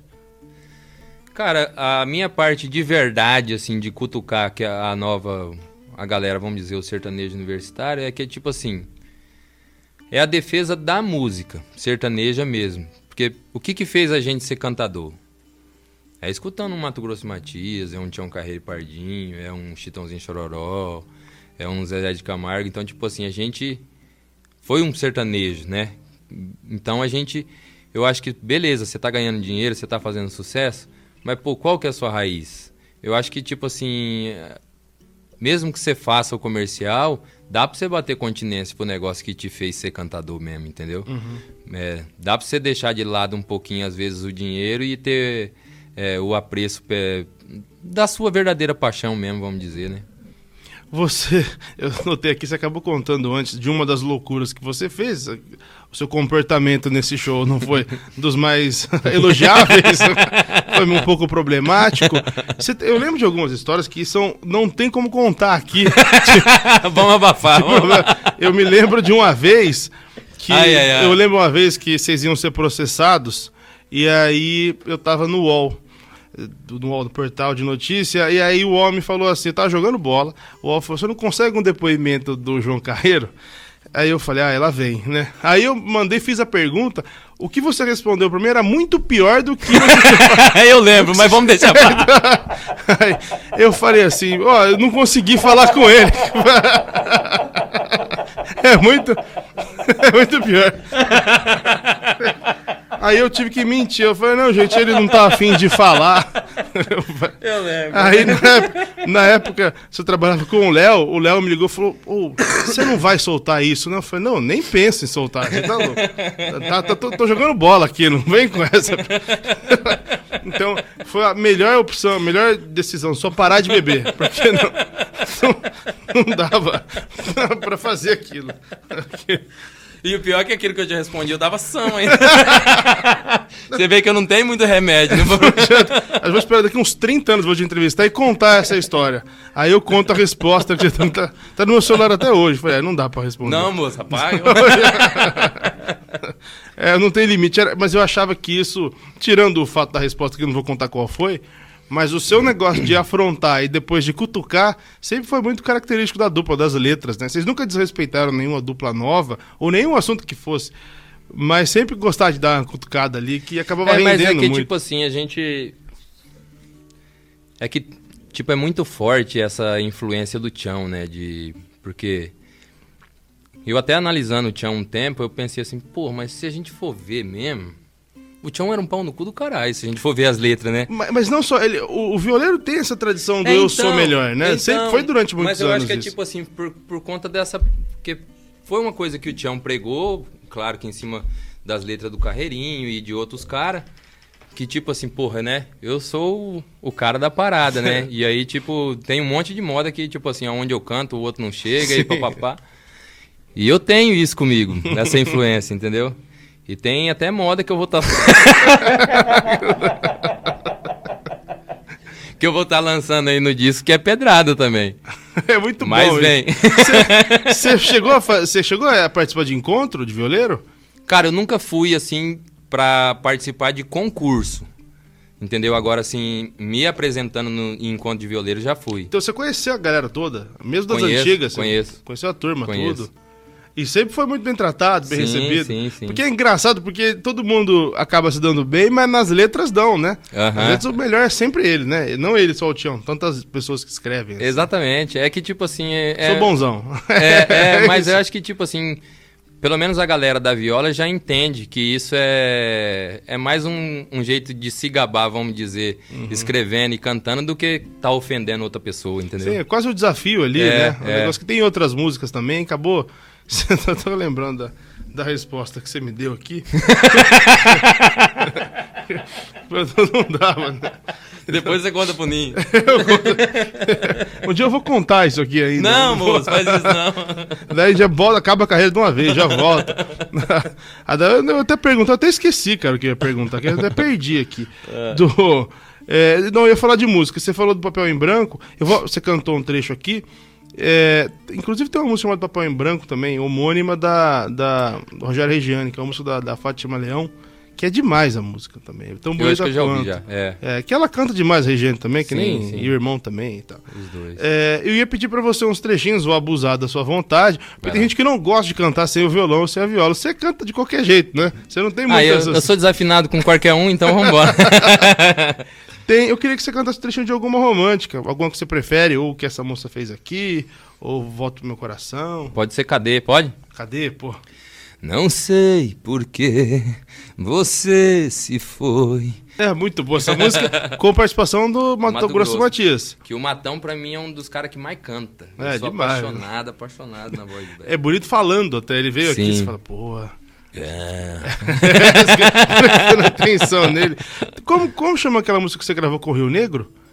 É, Sete Sentidos. É, Nossa, que é bonito, né? É que... minha e do João Vitor, aquela música lá. Do João Vitor, de Rio Preto ali. Isso. É, o João Vitor, é, sim, claro. O... Que cantou com, com o filho do Felipe. Sim, da dupla ali. O, claro, pô, fui muito pra lá que vai. Você cruza os nomes, você confunde os nomes. Uhum. Essa música também era muito bonita. E. Eu até perdi aqui, eu tenho que parar de rir do. O... Esquece, caralho. eu queria. É, essa do Rio Negro é muito bonita. Eu queria só lembrar a quem como eu falei no começo, essa, esse, essa conversa tá na Deezer, para quem quiser ouvir. Lá eu não sei como é que funciona o palavrão, eu não sei se eles vão tirar os palavrões ou não. Aqui eu deixo. Até o YouTube reclamar, eu deixo na Deezer, provavelmente eles vão colocar por uma questão de educação. E... Mas quem não quem não tem Deezer, baixa ou vai atrás. Eu vou colocar nos próximos vídeos aqui, vai ter um QR Code, vai ter alguns links aqui para o pessoal poder ouvir. Muita gente ouve viajando. Até recebi uma mensagem de um cara que falou: Cara, eu tô assistindo aqui no caminhão. O cara tava na bolé viajando e assistindo a entrevista do Creone. Falei, porra, legal pra caramba. Até pedi uma foto pra ele, não me respondeu mais também. Mas eu mandei a mensagem para ele e agora dá pra ouvir pela Disney, dá pra baixar, fazer o que quiser ali. Eu queria muito te agradecer. É, faz tempo que eu quero conversar com você aqui, mas acho que você veio num momento muito legal, porque a gente. Eu estou tentando aqui fazer uma escala, uma, um gráfico. Alguém das antigas, alguém mais novo, um cara universitário, um cara eu da Eu me enquadro no que aí? Cara, não sei, cara. É meio que. Na, não, sabe não, é nesse aí, meio do caminho? É isso aí. você é novo, mas a cabeça tá lá atrás, só que também não tá lá atrás, porque você. Você gravou roqueirinha Você fala, cara, você gravou um lambadão, é lambadão que chama? Lambadão Cuiabano. Então você fala, pô, é, é uma outra cabeça. Eu já falo isso aqui bastante, já escrevi sobre isso, que você tem todos os elementos de artistas De um que... doido. Isso. É, resumindo, de artistas que vão marcar na história por muito tempo. Eu acho que a sua carreira com a dupla foi muito grande, mas ela é só uma parte do que vai ser ainda. Eu acho isso mesmo. Obrigado. E o, a sua doideira, sim, de uma parte da vida, isso não tem nada a ver com a depressão. As pessoas não uhum. confundirem que doença é uma coisa, Sim. o comportamento dele tem nada a ver. Ele é meio maluco mesmo, sempre foi. Eu te conheço faz muito tempo. E maluco e escreve muito e tem. Acho um... que um pouco de ousadia também, né, mano? É, de, de enfrentar, de fazer uma música no meio do universitário que não tinha nada a ver com o universitário, uhum. pegar o Tião e transformar numa coisa para uma festa de faculdade, sem se render ao que estava acontecendo.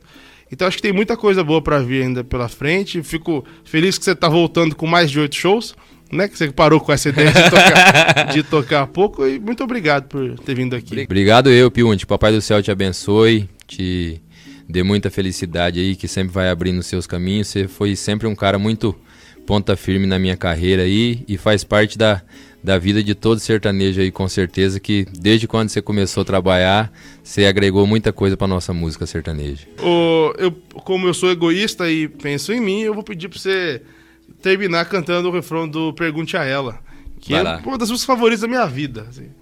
Aquela que ninguém usou. Muito obrigado. Obrigado eu, mano. Valeu. Deus abençoe, tudo de bom.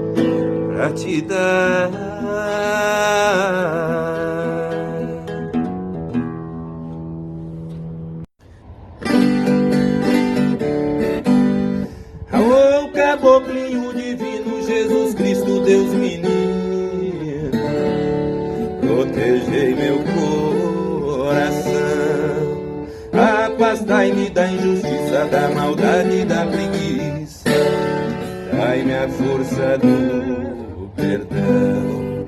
E no caminho estreito e duro, que na hora do apuro eu confio sempre mais.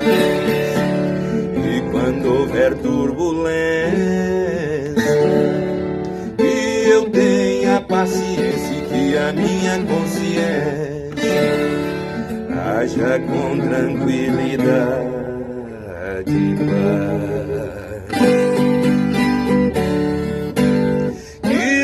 Seja um bom filho, como o pai mostre o trilho da fé e da honestidade. Que eu seja um bom irmão, que eu tenha um coração sempre cheio de bondade. Que eu seja pra minha família uma estrela que brilha radiante de amor. Eu seja humilde o tempo inteiro. Homem forte e guerreiro, bom marido e companheiro, sóbrio e respeitador.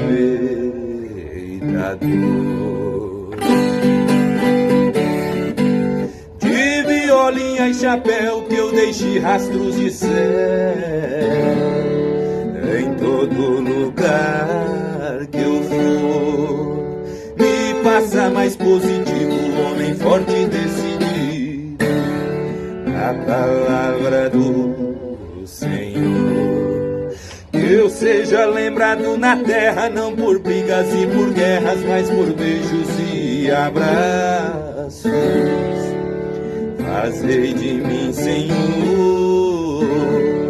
instrumento de amor e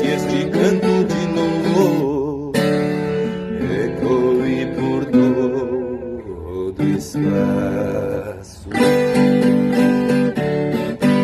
Pra salvar nossos pecados Jesus foi crucificado. E tem gente que não crê. O Senhor, mais que ninguém sabe que aqui na terra tem gente que só acredita se vê. E como sempre o Senhor faz, perdoe cada vez mais esse povo de pouca fé. Pois sei que o dia se aproxima da grande festa divina no Andaraí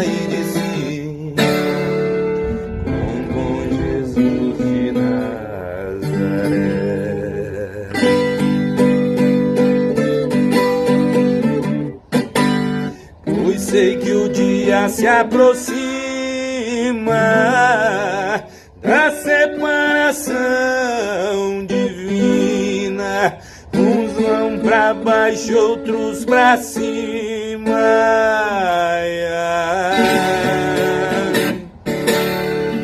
Acredite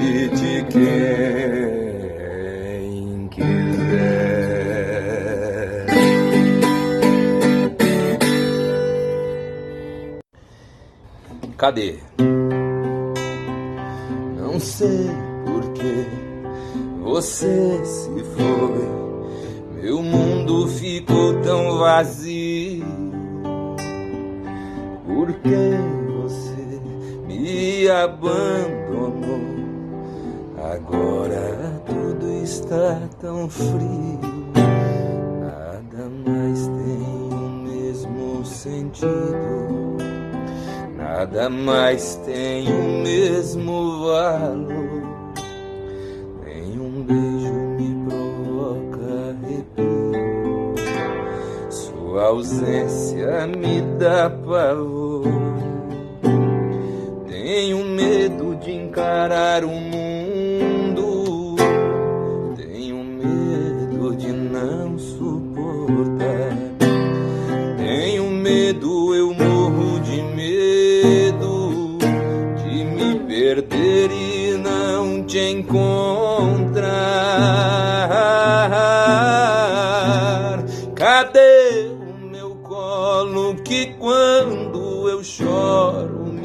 Acolhe? Cadê meu amor que quando eu sinto dor me socorre? Cadê meu amor que quando eu sinto dor me socorre? Cadê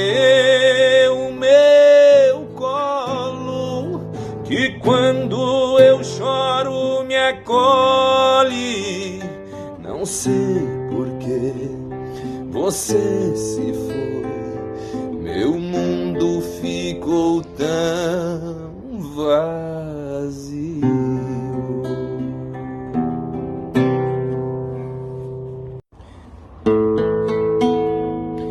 Venho aqui te propor uma história de amor que seja sem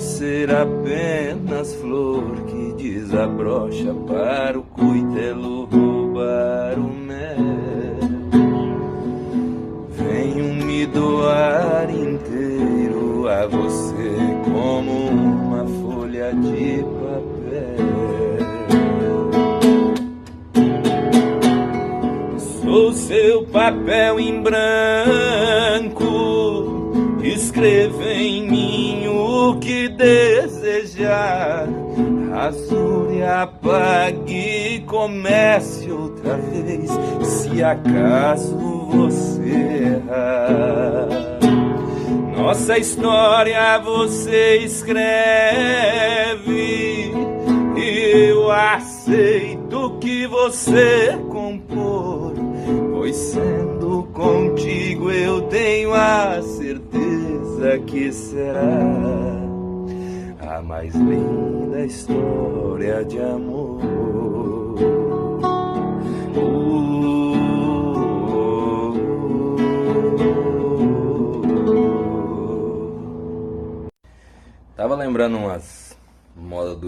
aqui. E aí vou cantar uma que faz tempo que eu não canto. Cantar e já vou começar a mexer com o almoço, que tá um rolo aqui também. Aspirador de pó, e faxina e coiseira. Aí daqui a pouco eu vou pras panelas também. Eu vou gravar essa moda pra vocês aí. Você talvez não conhece o veneno que as cobras têm. Mas ela quando dá o bote, balança o guiso também. A cascavel traiçoeira quando ela quer se vingar. Balança o guiso contente na hora dela pegar. A urutu é perigosa, de ruim não se manifesta. É cobra tão venenosa que traz uma cruz na testa. Jaracuçu, Deus nos livre quando ela chega a picar. Porque deixa o sinal dos seus dentes a cicatriz no lugar cobra já fui picado, cascavé e caninana, e urutu esse malvado, de todas já me livrei. E desse veneno amargura, existe um contraveneno, por isso tudo se cura. Mas tem uma cobra do mato, cabocla lá do sertão, que traz o veneno nos olhos e ataca no coração. Dessa uma vez fui picado. E um dia só por maldade, que ainda trago veneno na cicatriz da saudade.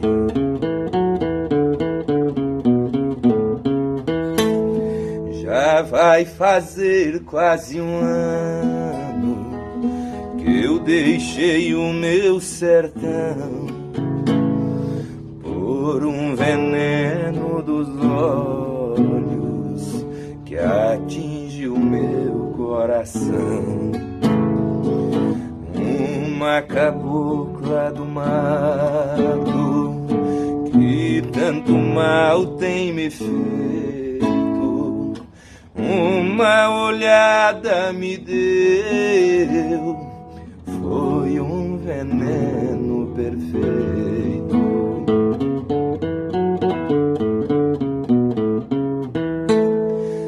Esta cobra venenosa,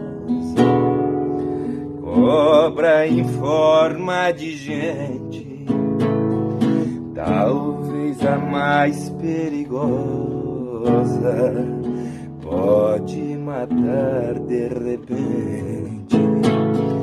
Procurei tantos remédios, andei por toda a cidade mas qual que não existe nada que cure a saudade. Agora vou repetir a história mais dolorosa. Esta cabocla do mato é a cobra mais venenosa.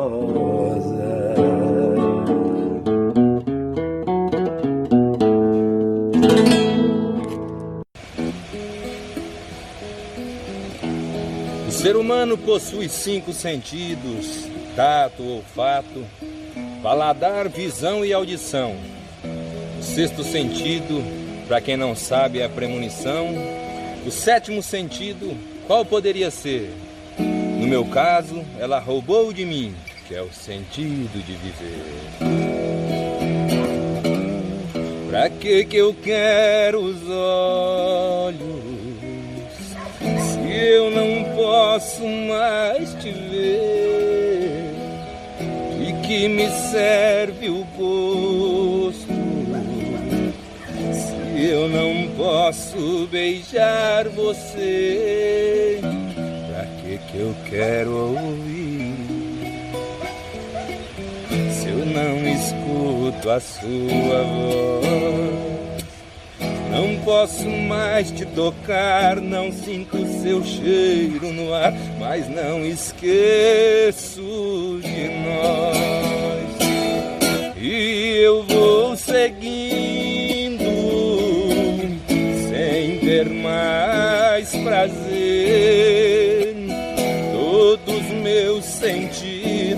não têm sentido sem ter você. Estou pressentindo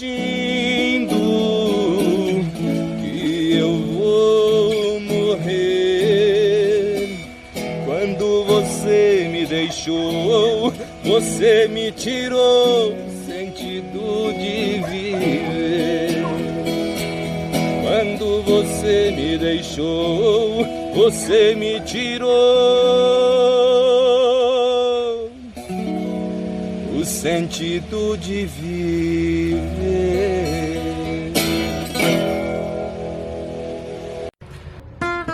Um dia um garotinho me perguntou, tio, o que é o amor? Então eu respondi: O amor faz a gente sentir vontade de voar sem asas, vontade de voltar pra casa, dá vontade de escrever ou compor, dá vontade de comprar flor. Amar é se doar de alma e coração. Amar é não ver defeitos, é ter sempre no peito carinho e perdão. O amor é a coisa mais linda, meu filho, e gostosa de sentir. Amar é um privilégio que nos faz sonhar e seguir. O amor é a coisa mais linda, meu filho, e gostosa de sentir. Amar é um privilégio que nos faz sonhar e sorrir.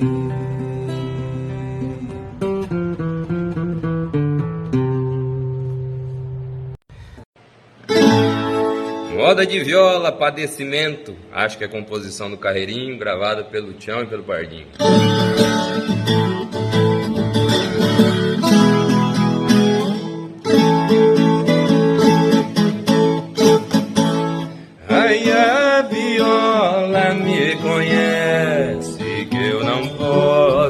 Cantar só.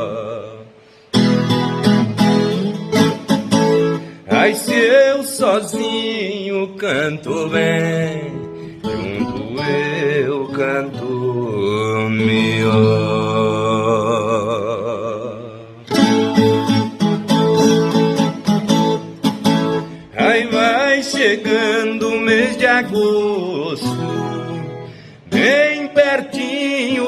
Setembro, os passarinhos cantam alegre por ver as matas florescendo.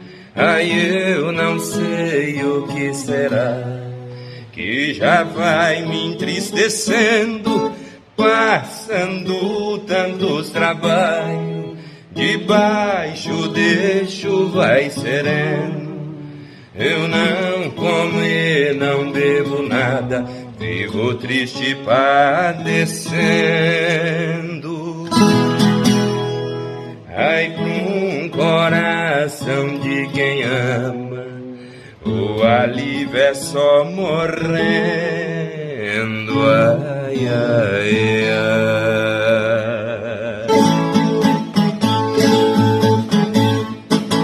Ai, quem já teve amor na vida e por desventura perdeu, não deve se lastimar, nem fica triste como eu, pois eu também já tive amor, mas não me correspondeu o desgosto no meu peito, que ser inquilino. Mas eu tenho essa viola que foi enviada por Deus. Ai, que só me traz alegria e as tristezas rebateu. Ai, ai, ai.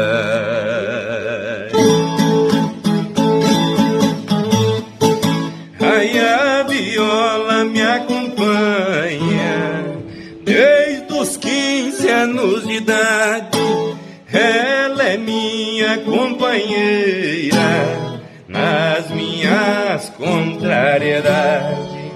Faço moda alegre e triste, conforme a oportunidade.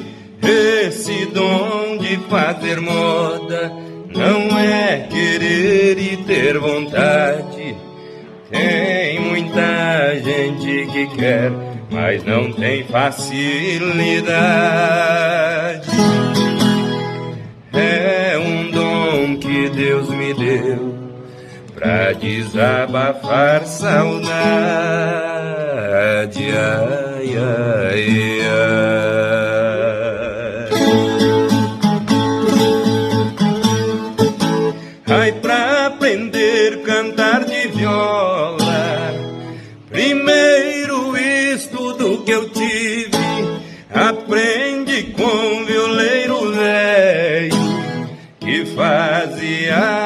Moda impossível.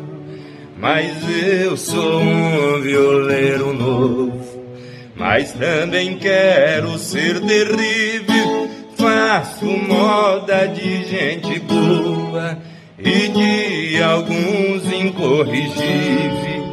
Todas modas que eu invento ocupo régua pra um menino. Ai, pensando bem um violeiro, com prazer no mundo vi. Ai, ai.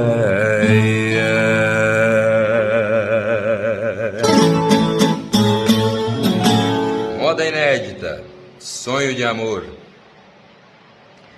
Independente da idade, não se limite a sonhar. O sonho não machuca ninguém, ainda mais quando esse sonho é de amar. Que loucura, que estranha sensação. Gostar de alguém sem conhecer e sem pegar na mão. Pelo simples fato de sonhar inocentemente acreditar que esse amor vai vingar. Nunca senti o seu gosto, não sei qual é o seu cheiro. Só vi o desenho do seu rosto mas mexeu com meu corpo inteiro e a sua voz inocentemente me fez acreditar na gente. Sonhar, sonhar, poeta sonhador. Sonhar, se é pra sonhar, que seja um sonho de amor. Sonhar, sonhar, todo poeta sonhador. Sonhar, se é pra sonhar, seja um sonho de amor. Que seja um sonho de amor. Que seja um sonho de amor.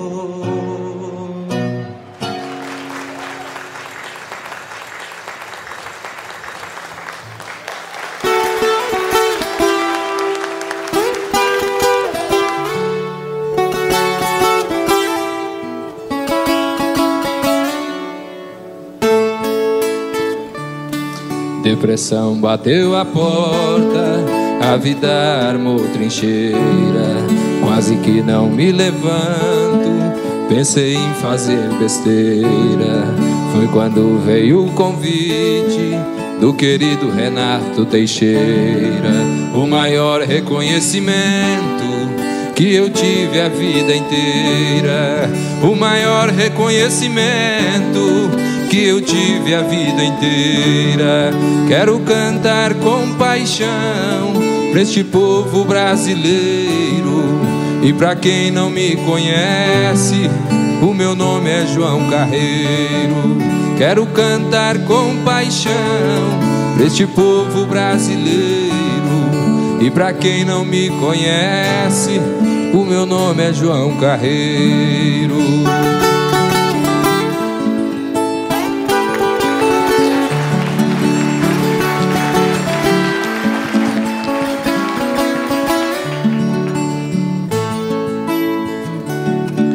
Recebeu-me com carinho o grande Sérgio Reis. A cruz na minha testa, três vezes ele fez. Você não está sozinho, porque foi Deus quem te fez. Levante a sua cabeça e cante outra vez. Levante a sua cabeça e cante outra vez. Quero cantar com paixão para este povo brasileiro. E para quem não me conhece, o meu nome é João Carreiro. Quero cantar com paixão para este povo brasileiro. E para quem não me conhece, o meu nome é João Carreiro.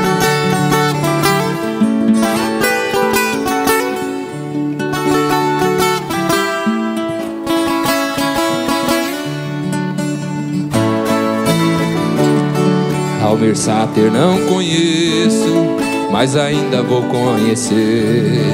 Tenho os três como espelho, quero muito aprender. Sou menino apaixonado que ainda sonha em viver. Acho até que me pareço um pouquinho com vocês. Acho até que me pareço um pouquinho com vocês. Quero cantar com paixão pra este povo brasileiro. E pra quem não me conhece, o meu nome é João Carreiro. Quero cantar com paixão pra este povo brasileiro. E pra quem não me conhece, o meu nome é João Carreiro.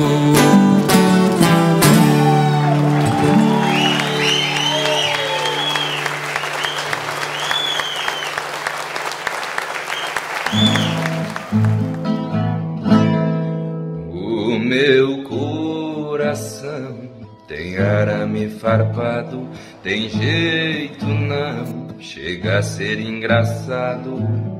Pra umas coisas tão forte, pra outras tão fraco. Eu toco uma boiada inteira e de berrante não precisa, mas quero ver tocar aquela moça da minha vida. Ela me derrubou deixando amarrado com suas iniciais, ela me marcou como se marca o gado. Tem jeito não, arrebentou a cerca do meu coração. Tem jeito não, pegou desprevenido e quando vi já era. Tem jeito não, arrebentou a cerca do meu coração. Tem jeito não, pegou desprevenido e quando vi já era. Não sou terreno abandonado, coração tá escriturado, tá no nome dela. Não sou terreno abandonado, coração tá escriturado, tá no nome dela.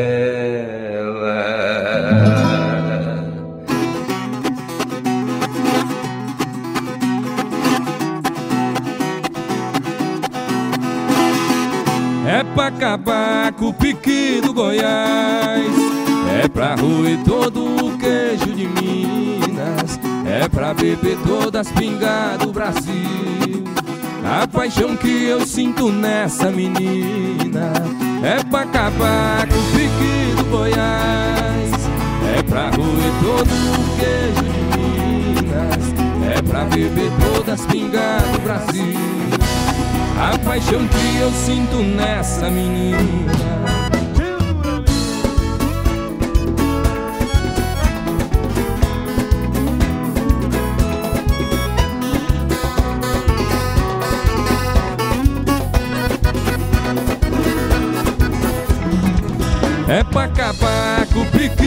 Goiás. É pra roer todo o queijo de Minas. É pra beber todas as pingas do Brasil.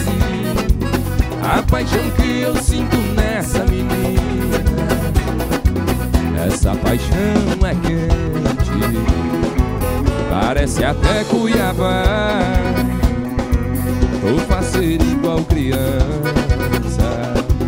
E tá conhecendo mar. Tô feliz demais da conta, agora o peito desconta as dores que já sofreu. É fogo na gasolina, o amor dessa menina em mim bateu e valeu.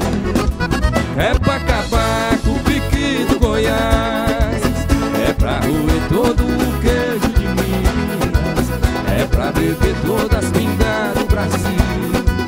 A paixão que eu sinto nessa menina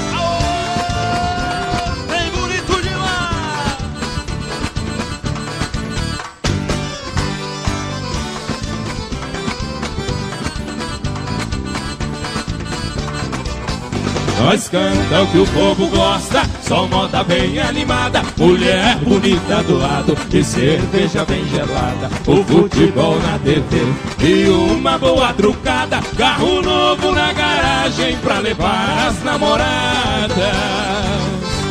Não sou nada diferente desse povão brasileiro Onde tem uma viola lá eu fico o dia inteiro E me vou pro bailão Aí eu tô numa boa O duro é voltar pra casa e encarar minha patroa.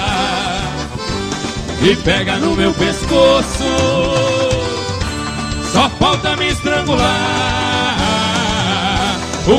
Consolo é meu vizinho que também vai apanhar é só tampa que a boa, é prato espatifando, já que a patroa tá brava, pra ganda eu tô voltando. É só tampa que a boa, é canela roxeando, é tapa no pé da orelha e pra gandaia, porto mancando.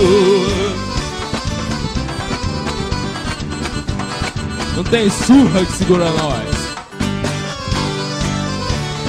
A verdade nós gosta de apanhar, velho. Nós fazemos o que gostamos, nós vivemos bem a vida. A turma dos olhos roxos tem canela dolorida. Nossa turma é valente, cabra macho pra valer. Já que é pra apanhar, hoje nós vai amanhecer. Não sou nada diferente desse povão brasileiro Onde tem uma viola lá eu fico o dia inteiro E vendo e vou pro bailão Aí eu tô numa boa O duro é voltar pra casa Encarar minha patroa E pega no meu pescoço. Só falta me estrangular. O consolo é meu vizinho que também vai apanhar.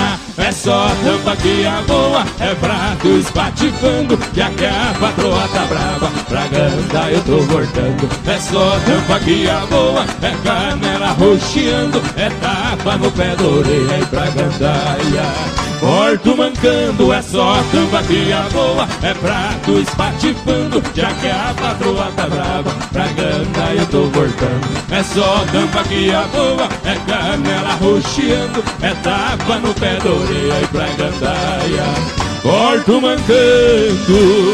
Alô, Satur! Quem gostou, dá um grito!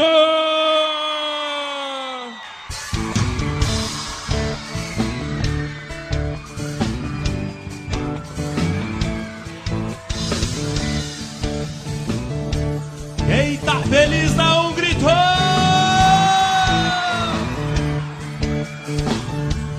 Se você pensa que eu vou ficar aqui mendigando por migalhas do seu amor, está enganada, está enganada. O que passou, passou, não vai, não vai dar em nada. Por muito tempo fiquei preso em você. Mas meu coração agora quer te esquecer. Estou indo embora. Estou indo embora. A minha história com você termina agora. Sai do chão, Campo Grande! As lembranças vão ficar dentro do seu coração. Só saudade misturada com paixão. Desesperada vai me ligar, você vai ver. Não adianta, tô indo nessa.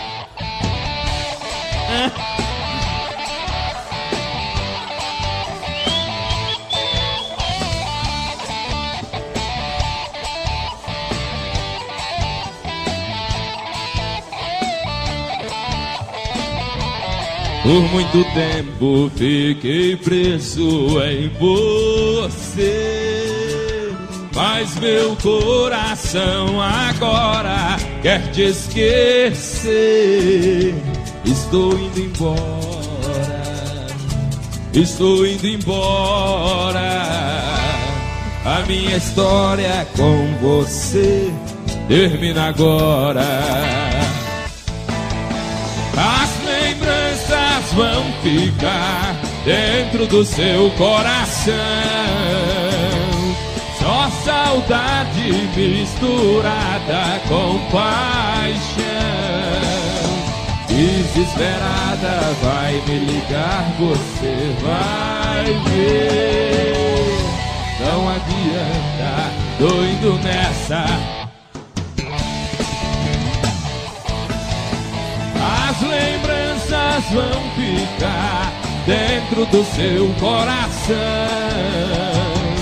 Só saudade misturada com paixão. Desesperada vai me ligar, você vai ver. Não adianta, tô indo nessa. Não adianta, tô indo nessa. FM!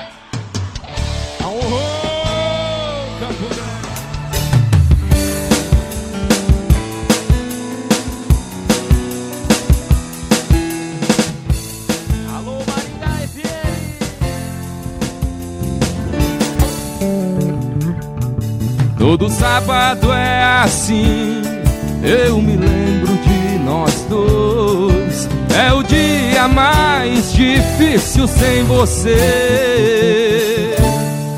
Outra vez os amigos chamam pra algum lugar. Outra vez eu não sei direito o que vou falar. Quero explodir por dentro, inventar outra paixão. Qualquer coisa que me arranque a solidão. Um motivo pra não ficar outra noite assim. Sem saber se você vai voltar pra mim. Eu já tentei, fiz de tudo pra te esquecer. Eu até encontrei prazer, mas ninguém faz como você. Quanta ilusão, ir pra cama sem emoção. Se o vazio que vem depois só me faz lembrar de nós dois. Eu já tentei, fiz de tudo pra te esquecer. Eu até encontrei prazer, mas ninguém faz como você. Quanta ilusão, ir pra cama sem emoção. Se o vazio que vem depois só me faz lembrar de nós dois. O que, que você podia mostrar aí? escrever carta, mandar flores Pois nada se assemelha a seus valores Quero te provar que sou seu fã Quero te acordar todas as manhãs Beijando tua boca Quero tornar seus dias inesquecíveis. Eu quero te dar todas as provas de amor possíveis. Quero realizar os sonhos seus. Eu quero passar os dias meus, todos contigo. Eu quero te dar meu coração. Minha vida está em suas mãos.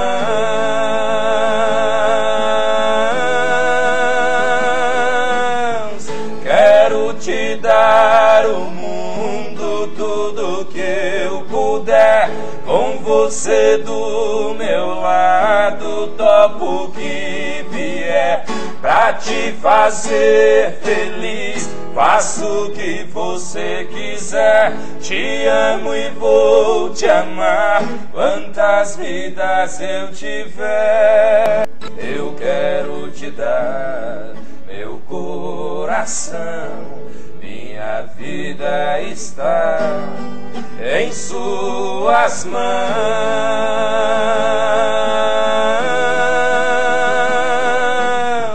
Quero te dar o mundo, tudo que eu puder. Com você do meu lado, topo que vier pra te fazer feliz. Faço o que você quiser, te amo e vou te amar. Quantas vidas eu tiver.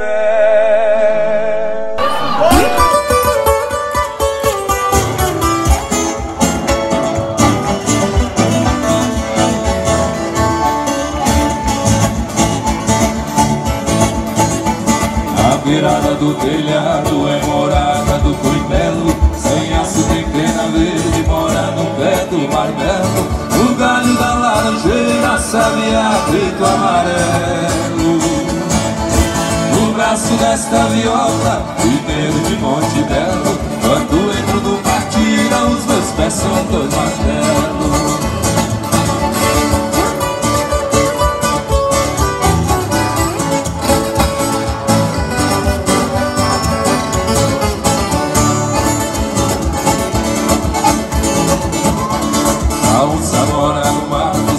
pra pegar o vitelo Os pés de moça bonita moram dentro do chinelo. O rei e a rainha moram dentro do castelo. Minha voz mora no peito, por isso que eu me acautelo. Eu não canto no sereno, pela minha voz eu zelo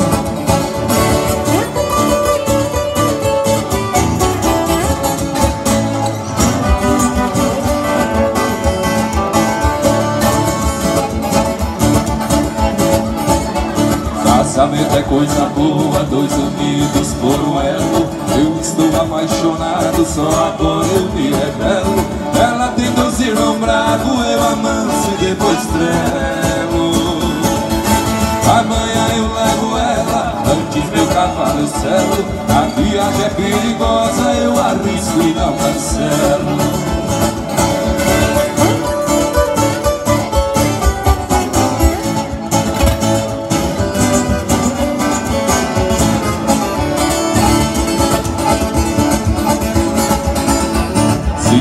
cheio de bala, levo faca e parabelo Se eu perder no ferro frio, no balde fogo eu apelo. Meus dedos não têm juízo no gatilho quando eu relo. Caboclo no sangue quente, é na bala que eu gelo. Mineira, vamos embora que eu venço